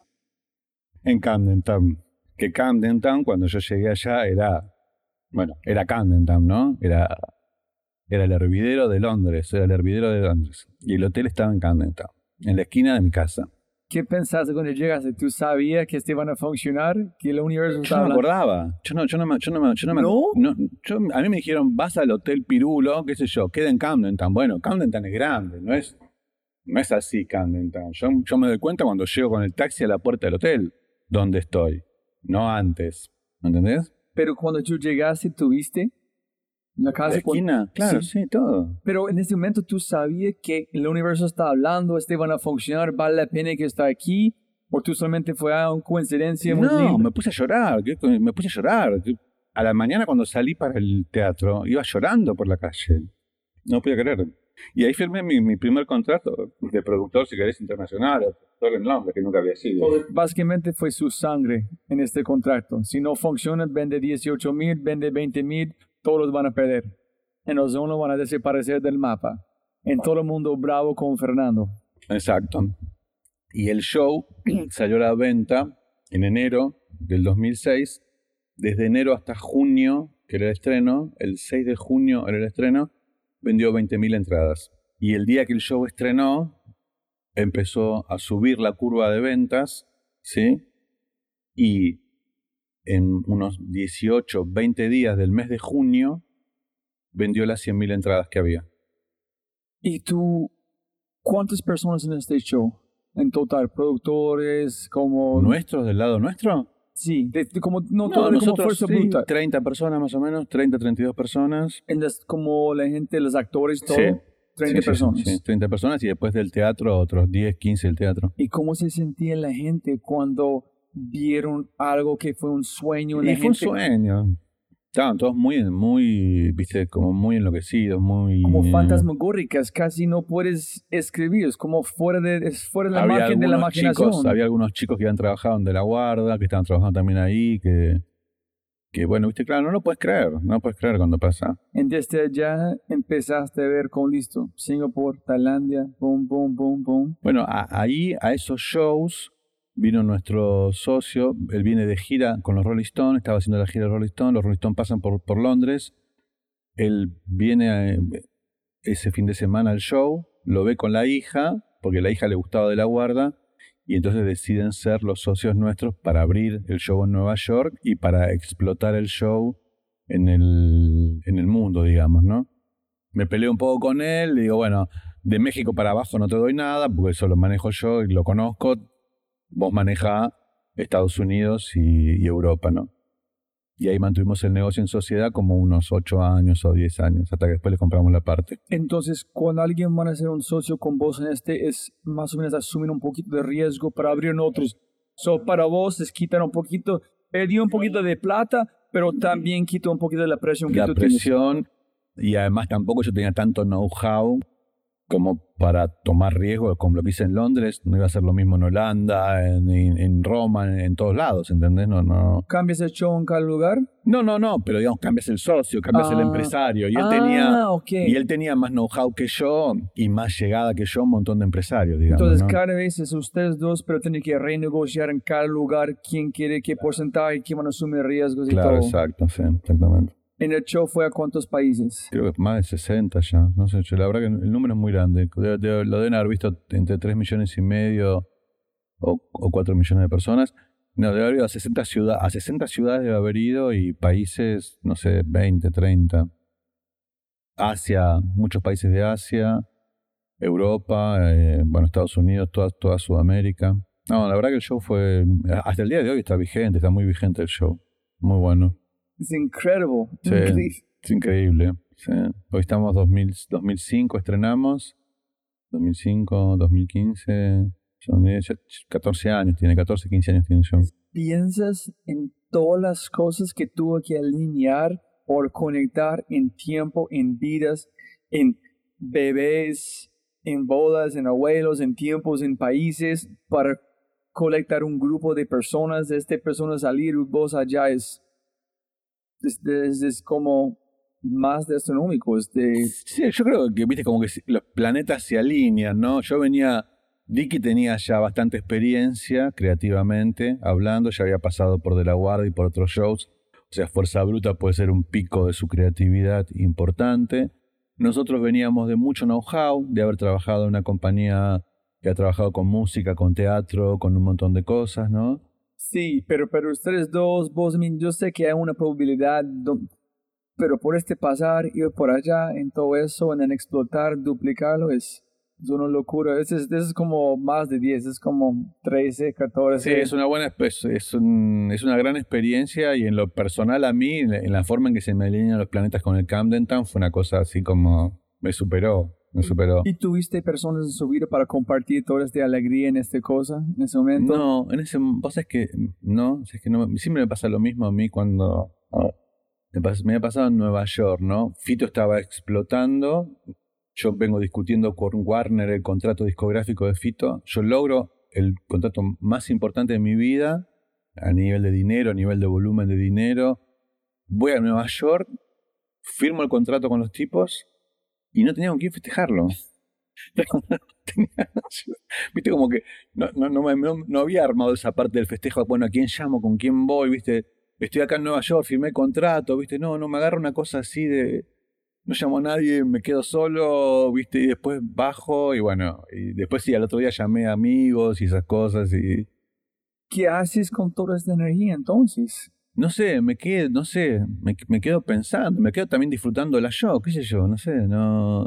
Además fueron viajes los dos que yo hice solo, no los hice con nadie, no, no, no, no, no lleva nadie de compañía, no. Sí, es raro, ¿eh? Es raro. ¿Y no llamaste a tu papá o nadie? Sí, en casa sí, a familia sí, sí, de la familia, a mi mujer, eh, qué sé yo, a, a Dicky mismo o a, o a, Fito también en su momento. No, teléfono sí, teléfono sí, no, sí. No, pero en el lugar, físicamente en el lugar, no, no, no me preparaba para, para, una, para una reunión o fiesta o algo así. No, no, o alguien como un gran amigo allá, platicar, pasar en como quitarse energía que es, sale como drogueada con ese tipo de experiencias. La verdad que son momentos muy fuertes, son momentos muy fuertes cuando vos pasás por una situación así, que firmás algo que, que, que soñaste y que esperaste mucho tiempo y bueno, y lo- cuando lo firmas no puedes creerlo. No, no puedes creerlo. El ser humano es un mecanismo increíble, ¿no? Con este cerebro manifestando, marinando ideas, hasta hay miles de personas afectadas de como un par de personas soñando juntos. Ok, entonces, desde Fuerza Bruta, ¿qué pasó después de qué hiciste con Ozono? Ustedes están volando. Bueno, seguimos con esa cabeza. El paso siguiente que damos es hacemos, llegamos a un acuerdo con Disney para bajar al teatro en vivo sus programas de televisión. Tenían unos programas de televisión musicales Disney. El programa llamaba Violeta y lo, y lo bajamos para hacerlo en vivo. Hicimos la producción del show en vivo y empezamos la gira en Argentina y fue una cosa descomunal, un, un- un suceso impresionante. Y ahí, ahí lo que influyó fue la plataforma de Disney, digamos, ¿no? Viste, los canales de Disney se ven en todo el mundo. Y Violeta hizo toda Sudamérica y toda Europa. Fue a Alemania cantando en castellano, fue a Polonia cantando en castellano, Italia, Francia, a todos, a todos los lugares. Y, en- bueno, y en Sudamérica también fue a todos los lugares. Entonces ahí tomamos una línea de negocios que ya pasó por Violeta, después vino otro que llamó Soy Luna, y ahora en estos momentos estamos con el tercero que se llama Vía. Y es como una línea de negocio que tenemos con Disney, directa, y cada dos años más o menos tenemos una gira así completa de ellos, ¿no? Y también empezamos a hacer teatro, como teatros propios acá en Buenos Aires, conseguimos unos, unos- unas licencias de Peter Pan y de Aladdin y generamos un teatro local eh, argentino nuestro, en paralelo con lo que hacíamos con Disney y en paralelo con lo que hacíamos con Fuerza Bruta. Y bueno, y estamos haciendo algunos shows también con Time for Fun. En un, trabajé como unos seis años dentro de Time for Fun para hacer shows internacionales con ellos. Además de Ozono, trabajaba en la otra compañía también. Y ahí, ahí hice, entre el 2010 y el 2016, hice Rolling Stone, por McCartney, de nuevo, Madonna, Lady Gaga. La verdad que tuve una muy buena performance esos seis años. Y después tuvimos dos eventos que marcaron mucho el camino de Fuerza Bruta. Tuvimos en el año 2010, hicimos un desfile para el Bicentenario de Argentina, para los 200 años de Argentina, que fue impresionante, un desfile de 19 escenas, 19 escenarios, ¿no? En carrozas de la historia argentina y con casi 2.400 personas trabajando, entre técnicos, actores y músicos y todo lo demás. Lo fue visto en vivo por casi un millón y medio de personas. Muy, interes- muy bueno, muy, muy bueno fue. Y ocupamos todo, para que tengas idea, desde Plaza de Mayo, toda la diagonal norte, y después la 9 de julio desde el obelisco hasta Avenida de Mayo. Hicimos todo ese recorrido. Fue tremendo. Gran trabajo de Dicky, ¿no? De creativo de Dicky y bueno, y nuestro de producción. Y ahora, hace muy poquito, en el año 2018, hicimos la apertura de los Juegos Olímpicos para la Juventud de Argentina y la hicimos en el obelisco. Con todo un escenario ahí montado sobre el obelisco para unas 200.000 personas. Terminó siendo, una ridiculez, pero terminó siendo la apertura de Juegos Olímpicos más grande de la historia de- del COI, del Comité Olímpico Internacional. Porque hasta este momento ellos siempre habían usado estadios de fútbol de unas 50.000 personas, pero por cuestiones de producción siempre le, le cortaban y terminaban en 35, 40.000 personas que realmente podían ver el, ver el show y lo pagaban. Y acá como era un juego para la juventud, se decidió hacerlo gratuito, ¿sí? Y no adentro de un estadio, que fue una discusión con los suizos larguísima. Pero bueno, lo aceptaron hacer y, salió bárbaro, salió bárbaro, fue una gran experiencia. Eso lo puedes ver en el Olympic Channel. Si te metes en el Olympic Channel vas a poder ver Fuerza Bruta en la fiesta de ceremonia. La verdad que fueron, yo feliz, dos, dos eventos muy, viste, como muy, para, para, tu carrera de productor, muy recompensatorios, ¿no? Uno el bicentenario de tu país, después el Juego Olímpico, o el primer Juego, juego Olímpico que se juega acá, ¿no? ¿Y cuál es la, el próximo sueño para vos, para hacer? ¿Cuál es- si estás como cada vez más, el techo es más grande? Yo creo que, yo la verdad creo que, que cumplí muchos sueños míos, ¿no? Yo creo, yo estoy pensando ya ahora en el futuro, en el futuro de las generaciones que vienen atrás nuestro, estoy un poco en ese lugar. La verdad que estoy un poco en ese lugar, porque me pasa un poco, viste, como si te trabajé con todos los músicos más importantes del mundo. La verdad, trabajé con los músicos más importantes del mundo. Después tengo una compañía de teatro propia, que es algo muy, muy difícil de tener. No es, no es este, fácil. Ahora eh, hemos hecho shows de Cameron McIntosh, que es un genio de Broadway, y ahora estoy haciendo un show de Andrew Lloyd Webber, que se llama School of Rock. Eh, lo estamos haciendo en el teatro, que también es un show genial. Y también trabajar con Andrew Lloyd Webber y con Cameron McIntosh es un, es un nivel alto ¿no? Al nivel de, productor de, teatro. Entonces, viste, estoy en ese lugar donde ojalá aparezcan cosas, o viste cómo es la vida, ¿no? Ojalá. Mm, creo que también por eso hice una agencia ahora nueva de artistas, ¿viste? yo no tenía más agencia de artistas desde, desde, que dejé de trabajar con Fito en el 2007. Y ahora volví a tener una agencia artista, de artistas y firmamos todos artistas de 20 años, todos artistas jóvenes. Y eso me tiene muy entusiasmado, porque es un proyecto ¿viste? nuevo y, es otro diálogo, es otro, otra mentalidad, ¿viste? Si son todos chicos que todos son nuevos, los productores son nuevos y, los técnicos son nuevos, son chicos que, tienen esa edad que tenía yo cuando salí de gira con Charlie, ¿no? Y, tienen todos una polenta bárbara. Yo creo que ese es el proyecto, si, si quisiera decirte que de los nuevos es el que más fe le tengo que va, que va a funcionar. Ustedes, alguien de Netflix tiene que hacer un documental de, de este... De, de historia. sí, sin duda. De Daniel, de vos, de todo. ¿Has visto el documental de en Netflix de um, Dr. Dre y Levine?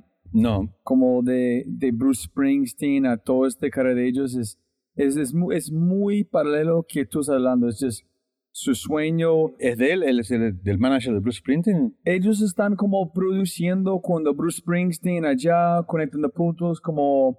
Pensé que. Yo soy terrible con nombres. Pensé que fue con Joplin y todo este. ¿Cómo se llama? El... The Defiant Ones. Jimmy Lovine, eso es. Jimmy Lovine encima de Defiant Ones. En es todo ellos como llegaron, como Jimmy Lovine en su carrera, llegando a Bruce Springsteen, etcétera, etcétera, etcétera. Finalmente llegando Dr. Dre, Eminem, comprando beats. Y es, es una locura. Es, y cuando lo ves, sus pensamientos, es, tú lo ves, tú quieres entenderlo, pero la mágica es que tú sabes que nunca vas a entender porque ellos, su visión en este momento, su claro. están afuera de márgenes de la imaginación que sentir como las como su cuerpo como un poquito raro es, el mejor sentido, que es, hay magia. Claro, yo creo que sí, que hay magia, que hay, este, yo siempre digo algo, ¿no? Cuando yo tenía 14 años, yo había visto muchas veces la película Bustock. Había visto, ponerle desde los 11 hasta los 15. Y a los 14 vino Santana, Argentina. Carlos Santana, ¿no? Y cuando yo escuché en vivo, viste, la guitarra de Santana, que tantas veces había escuchado en la película y había visto en la película, a mí se me erizó todo el cuerpo, tenía todo el cuerpo con piel de gallina escuchándolo al tipo, viste, fue una cosa, el impacto del vivo fue tremendo de ver ese tipo en vivo en ese momento de mi vida, fue muy fuerte. Sí, estamos hablando como vibraciones actuales, generando otro tipo de vibración, pero atómica, adentro de una persona, con conciencia, con activando no sé qué activan en la ojalá un día sabemos qué pasa con música nosotros. Yo creo que la música activa todo un sistema neurológico humano muy fuerte y que te baja las defensas, te pone feliz, te puedes poner a llorar, te ¿viste? según lo que está diciendo el tipo, ¿no? También va relacionado con lo que el tipo está cantando y está diciendo, ¿no? Sí, eh, hablando veces porque es muy lindo este podcast la, que me ofrecen ese tipo de conversaciones. Sergio Pavón está diciendo que él aman, que hacen porque hay tanta gente juntos, olvidando religión, olvidando que usan con vestidos, nada, solamente juntos. Y listamente Bomba Estéreo dijo, ella piensa que su trabajo es sanar a la gente con su música, en su energía, ella puede sanar. Yo muchas charlas donde ya me preguntan sobre cosas de realidad virtual, sobre oleografías y sobre ver conciertos en imágenes y demás yo creo y le digo que hay algo que no van a superar nunca, o sea, la temperatura humana, la temperatura del cuerpo humano, la temperatura que logran 10 personas juntas, hablando, tomando, fumando, comentando lo que están viendo, eso no lo vas a lograr nunca. Nunca. No, nunca lo va a reemplazar nada de todas estas cosas, porque no tienen, no tienen temperatura. El ser humano tiene temperatura, tiene calor, tiene energía.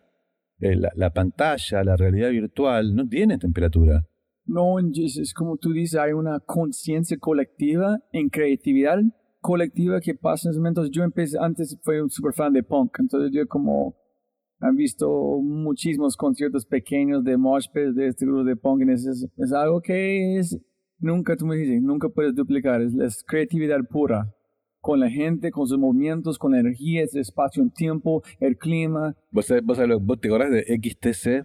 No. Una banda punk inglesa, XTC. El primer día que llego ahí a, a Heber House en Camden Town, preguntamos dónde había un lugar para escuchar música y me dicen, en la esquina hay un lugar que se llama Electric Ballroom, todavía existe, Electric Ballroom, ¿no?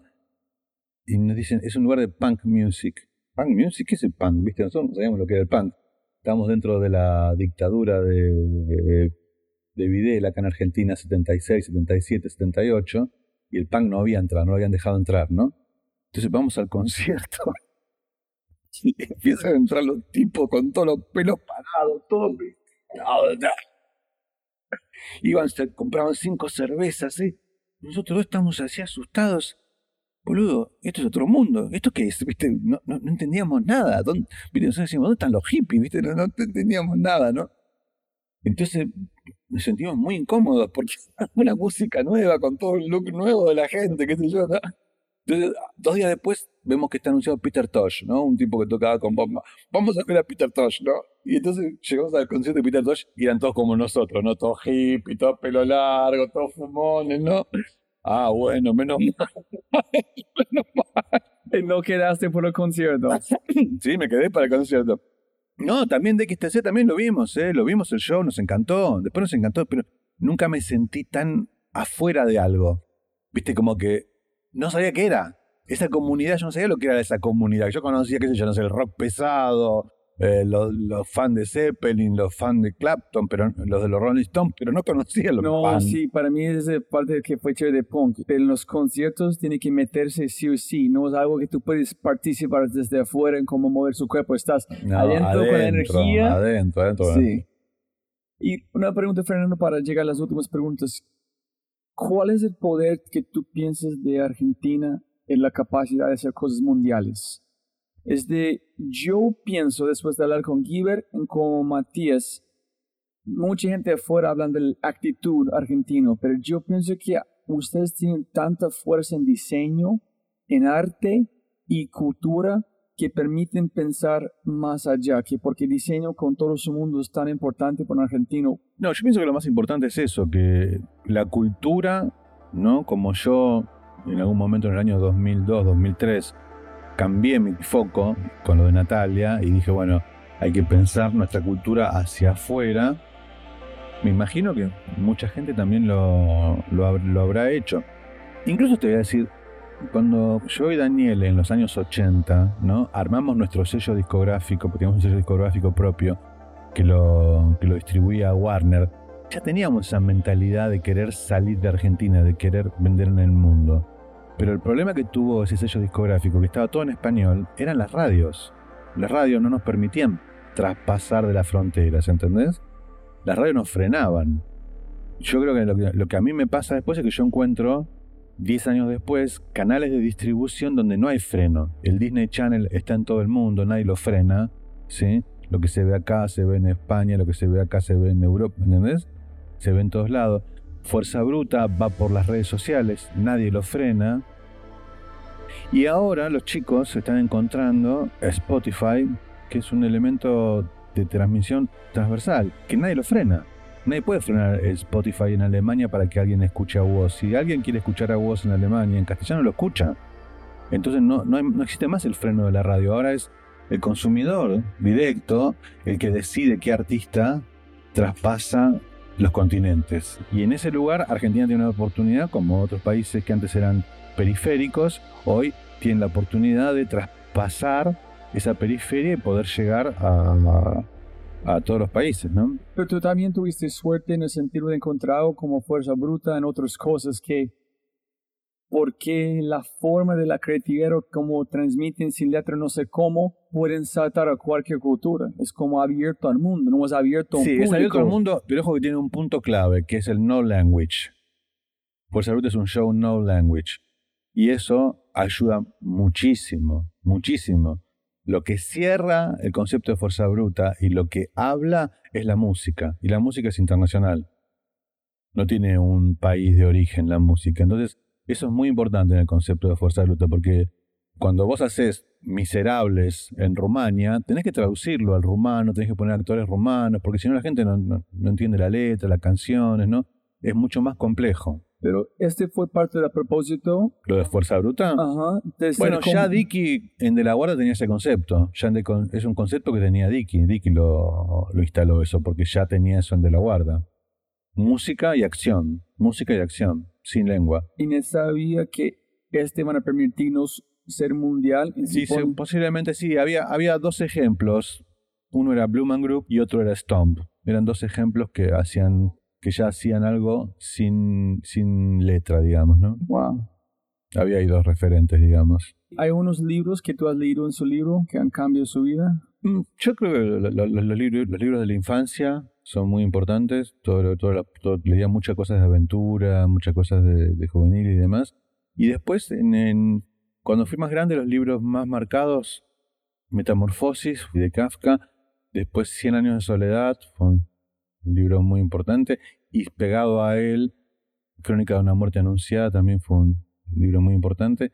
Y acá hay un, hay un escritor argentino que se llama Quiroga, que escribía cuentos de la selva que me fascinaban. Todos los cuentos de Quiroga a mí me fascinaban y, y me volvía loco. ¿Tú eres un fan de Cortázar o Borges? Fan no, eh, no soy un fan de la literatura, no soy un fan, no soy un tipo que está leyendo todo el... Tengo un montón de libros, compro libros, tengo en mis casas libros, ¿no? Y un día agarro uno y leo, y leo, leo 20 páginas, 30 páginas, y después un día agarro otro y leo, después... me- Pero no soy un tipo que, que- que lea permanentemente. Hay una divulgación de Steve Jobs a Stanford hablando de conectar los puntos en el espejo. Que yo, si yo no tomaba esta clase o no, no tomo, esta clase, yo no estoy aquí. Si yo no hice este, no estoy aquí. Pero solamente por verlo en el espejo. Que son tres o cuatro puntos en su vida que este no pasó, no estamos aquí platicando. Muchos.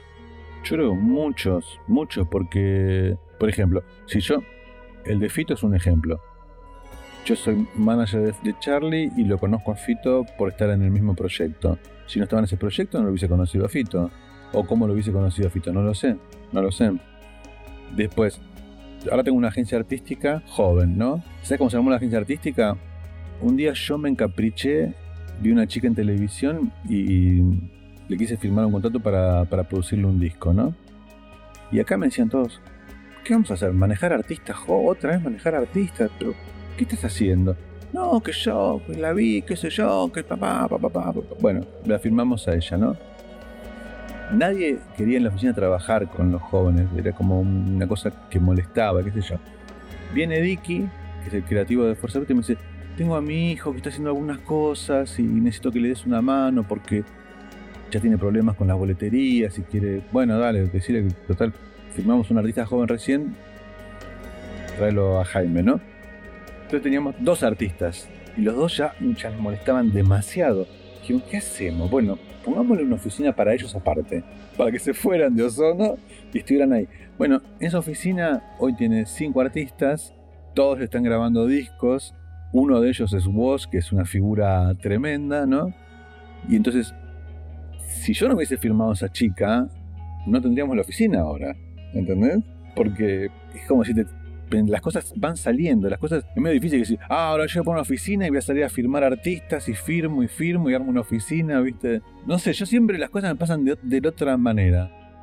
Este es que mi amigo se llama eh, Betan saliendo de un problema con elegancia. Claro, Que aquí el exactamente. problema es, es elegancia otra oficina, no es como quitar el problema, solamente es como dirigir la energía en otra dirección.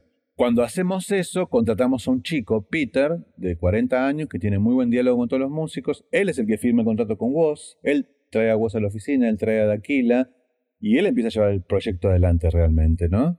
Nosotros fuimos como los generadores y, le damos financiamiento y todo lo demás, pero hoy por hoy el proyecto ya está en sus, en hombros y están todos trabajando, y la verdad que está bárbaro el proyecto, está muy bien. ¿Qué es algo que crees que la mayoría de la gente no son de acuerdo? Yo creo en la innovación siempre, yo creo siempre en la innovación. ¿En qué sentido? ¿En ¿Cómo? Que yo creo que siempre, siempre lo, lo bueno está por venir, que siempre hay algo bueno por venir.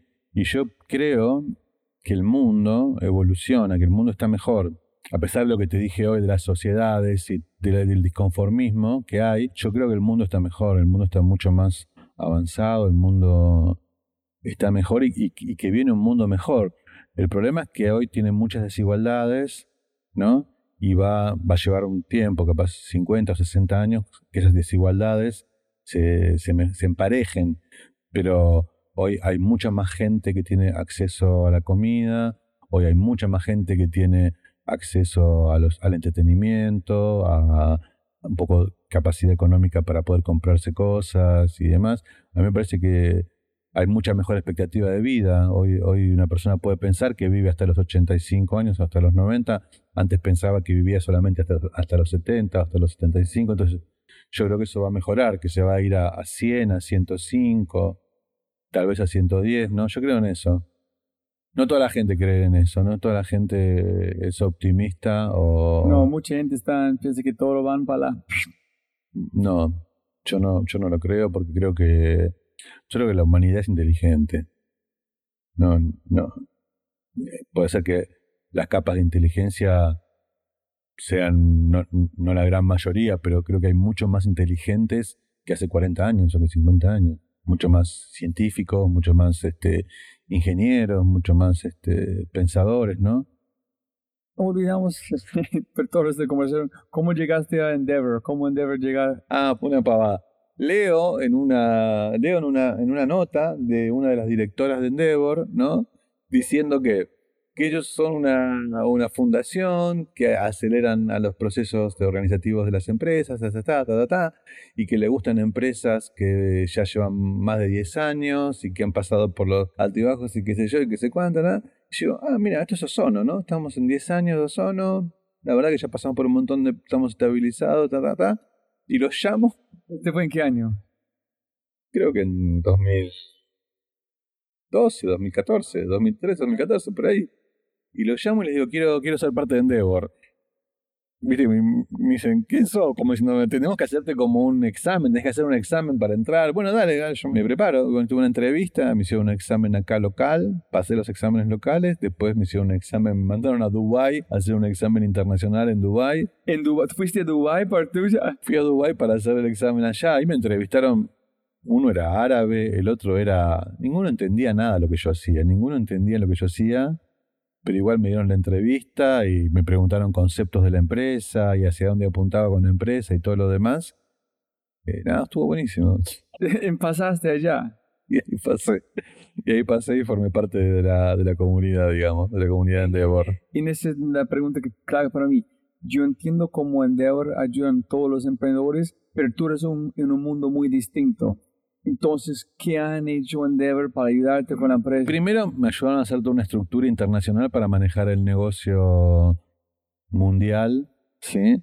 Que coincide también en el momento en que yo le compro a mi socio americano el 50% que él tenía. En Nueva York. Claro, Ah. en Nueva York y en el mundo. Yo le compro a él todo y entonces la venta de shows a nivel internacional pasa a ser un problema mío. Antes, antes pasaba por, era un problema de él, pasaba por sus empresas y él me pagaba a mí directo. Ahora yo hago contratos con todo el mundo, con una empresa que generamos en Londres, y entonces desde esa empresa de Londres hacemos todos nuestros contratos internacionales y demás. Tuvimos que armar con una, una- una estructura internacional de ozono y ahí Endeavor me ayudó al armado de esa estructura internacional, Wow. con asesores, con qué sé yo, por ejemplo, yo no, yo no trabajaba con EY, me hicieron trabajar con EY, no conocía a Pricewaterhouse, me hicieron trabajar con Pricewaterhouse, me metieron en el mundo, ese mundo corporativo que uno siempre le huye o que yo no estaba Ah, como, ya.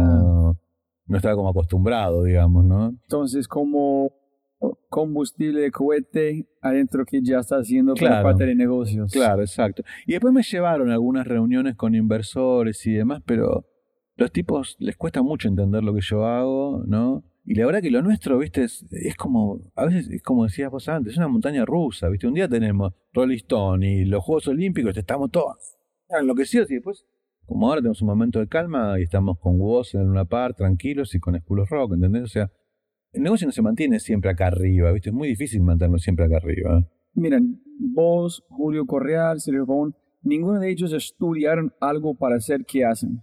Es muy didáctico, muy de experiencia, es como la gente no puede entenderlo, yo pienso, porque yo no sé, alguien puede enseñar, no por eso es como aprender cómo programar, nacer, es tantos sistemas, tantas personas, tantas cosas involucradas al mismo tiempo, que es la única forma de hacerlo es vivirlo 100%. ¿Tú conoces gente que hacen que tú haces, pero estudiaron para hacerlo? Mira, no, no, no lo que hago yo específicamente, pero sí ya hay escuelas de producción, sí ya hay escuelas, digamos, de diseño de producción, de diseño de sonido, ya, ya, ya hay escuelas que están enseñando como cosas más técnicas de la profesión, ¿no? Ahora, escuelas de management y escuelas de productores o promotores de conciertos, no, no hay, no hay. Sí, yo no sé cómo la gente van a Se entender. aprende, se aprende en la calle.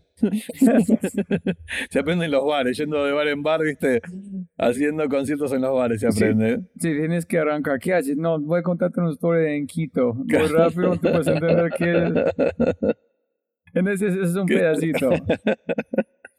que estén ahí en su y baja. Si pudieras poner una enorme cartelera aquí enfrente del aeropuerto internacional, por todo el mundo despegando, aterrizando a Argentina, ¿qué mensaje pondrías por todo el mundo leer? Bienvenido a la chacra. ¿Sí? Sí. Argentina es un país con mucho potencial, pero que no consigue instalarse, no consigue tener una economía. Entonces, yo siempre digo que Argentina es una chacra, ¿viste? O sea, vos tenés el campo que es grande y la chacra que es algo medio chiquito que lo manejas medio más o menos así, ¿no?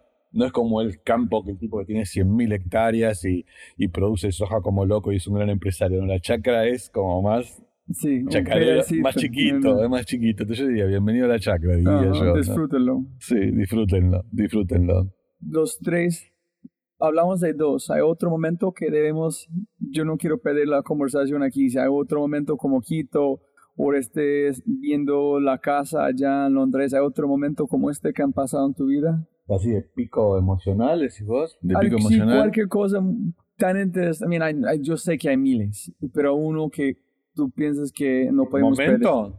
Como sí, como especial, como Quito, como este. Mira, hay, hay un momento que tiene que ver con el bicentenario, ¿no? Es, es un momento eso.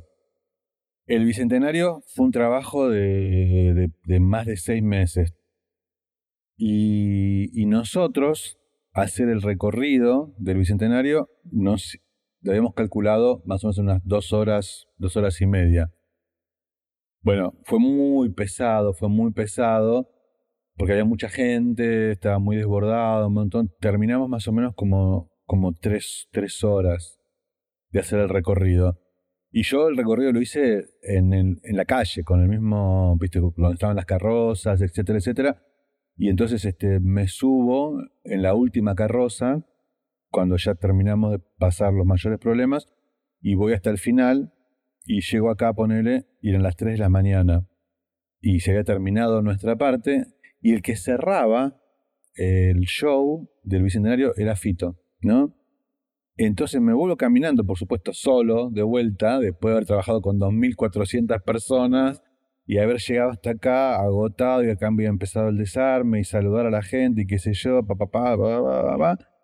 Me vuelvo caminando solo y mientras iba caminando desde, desde este lugar hasta el hotel mío, iba escuchando la música de Fito en, en el cierre del Bicentenario y nada, me- me- fue un momento emocionante para mí, ¿viste? Sentir que, que Fito cerraba un gran show que también yo había hecho y había participado del mismo con Fuerza Bruta en los 200 años de nuestro país. Fue un momento así de, de emoción propia, ¿viste? De emoción. Caminé cinco cuadras, seis cuadras, solo escuchando la música de Fito, muy contento, muy feliz estaba. Listo, Fran, las últimas preguntas rápidos. Su color favorito, El rojo. eh, su palabra favorita, Mm, una frase, una palabra, una frase. siempre para adelante. Y su palabra o frase menos favorita. Esto no se puede hacer.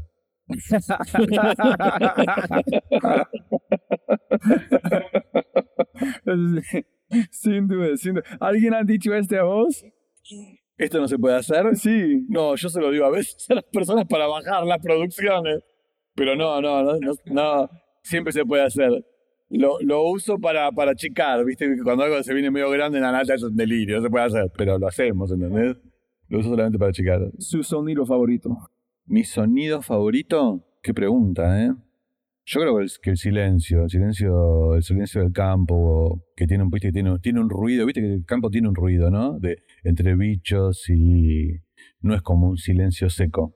Tú sabes, a veces es un poquito aparte, pero hay un booth, no sé si en Suiza o un lugar, que no hay de verdad, no hay silencio. Es decir, se pone ese espacio y primero tú puedes escuchar como respirando su propio cuerpo. Después tú puedes escuchar, porque hay tantos silencios, su corazón y al final la gente no puede aguantar más porque tú empiezas a escuchar sus neuronas como chispando. Entonces no hay algo que es silencio. Nosotros estamos haciendo, es, el único silencio es, es morir. Es el único. No, es solamente de decir, es que hay silencio, pero no hay silencio. Es que es, es, es, es este, no sé. Es un sonido, es un sonido así. Sí, eh, yo, yo cuando, cuando camino en mi casa de campo por afuera de la casa, por que la, la ruta está a unos 4 kilómetros, 5 kilómetros, ¿no? Alguna vez, según el viento, escuchás algún ruido de la ruta, pero si no, lo que escuchás es, es el aire que circula, si circula aire, y los animales, los, los, los bichos de la noche, ¿no? Ah, posiblemente al revés que el silencio de verdad es el sonido natural. Mm. En cualquier cosa que no es de la parte de biológicamente natural es un sonido. Sí, lo, lo que pasa también, como también conozco la montaña, cuando vos te empezás a ir hacia arriba de la montaña, empieza a haber mayor silencio, porque hay menos vegetación, hay menos animales, hay más rocas y empieza a haber mayor silencio. Arriba en la montaña también es un lugar bueno para estar. En su sonido menos favorito. Y todo lo que sea agudo, todo lo que sea chirrioso, lo que sea... Como alguien pitando. o Sí, o cuando viste cuando bajás la persiana que es... ñi, esas Ah, cosas así no, sí. no, no me gustan.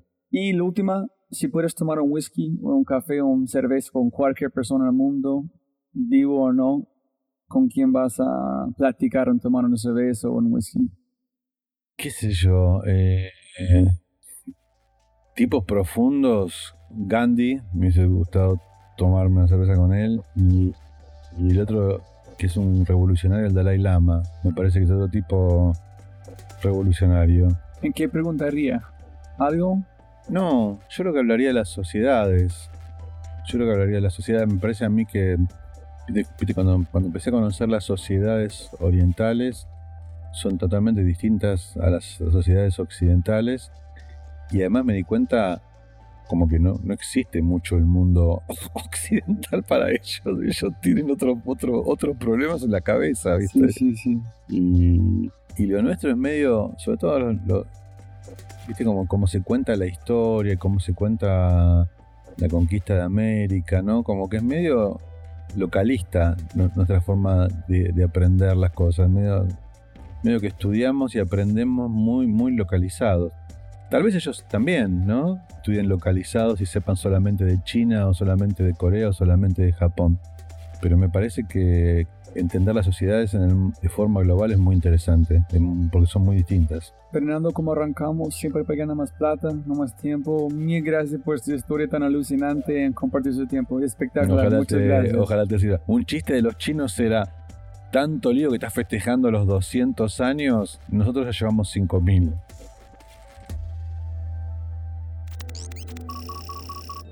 Como siempre, siempre puedes ganar más plata, pero no más tiempo. Muchas gracias por escuchar. De verdad, muchas gracias. Espero que hayas aprendido algo, te hayas inspirado y te sientas con ganas de hacer algo imposible. Pero antes de terminar, realmente me encantaría escuchar de ti. ¿Qué invitados quieres que invite? Si tienes alguna pregunta o sugerencia, cualquier cosa, por favor, por favor, déjame un mensaje aquí en Spotify o envíame un mensaje a través de mis redes sociales usando arroba Robbie J. Fry. Además, no olvides por favor escuchar nuestro otro podcast, Matamos Preguntas, tu contenido corto, de alta calidad y alta frecuencia. Todo para mejorar tu vida. Si disfrutaste este podcast, mira lo que las empresas están haciendo para llevar a su talento a tomar acciones pequeñas y obtener resultados grandes. Únete al Mindset Revolution. Ingresa a www.quinto.ai para probar Quinto gratis por una semana. Quinto.ai. www.kinnto.ai. Quinto. Siempre puedes ganar más plata, pero no más tiempo. Chau, chau, chau, chau.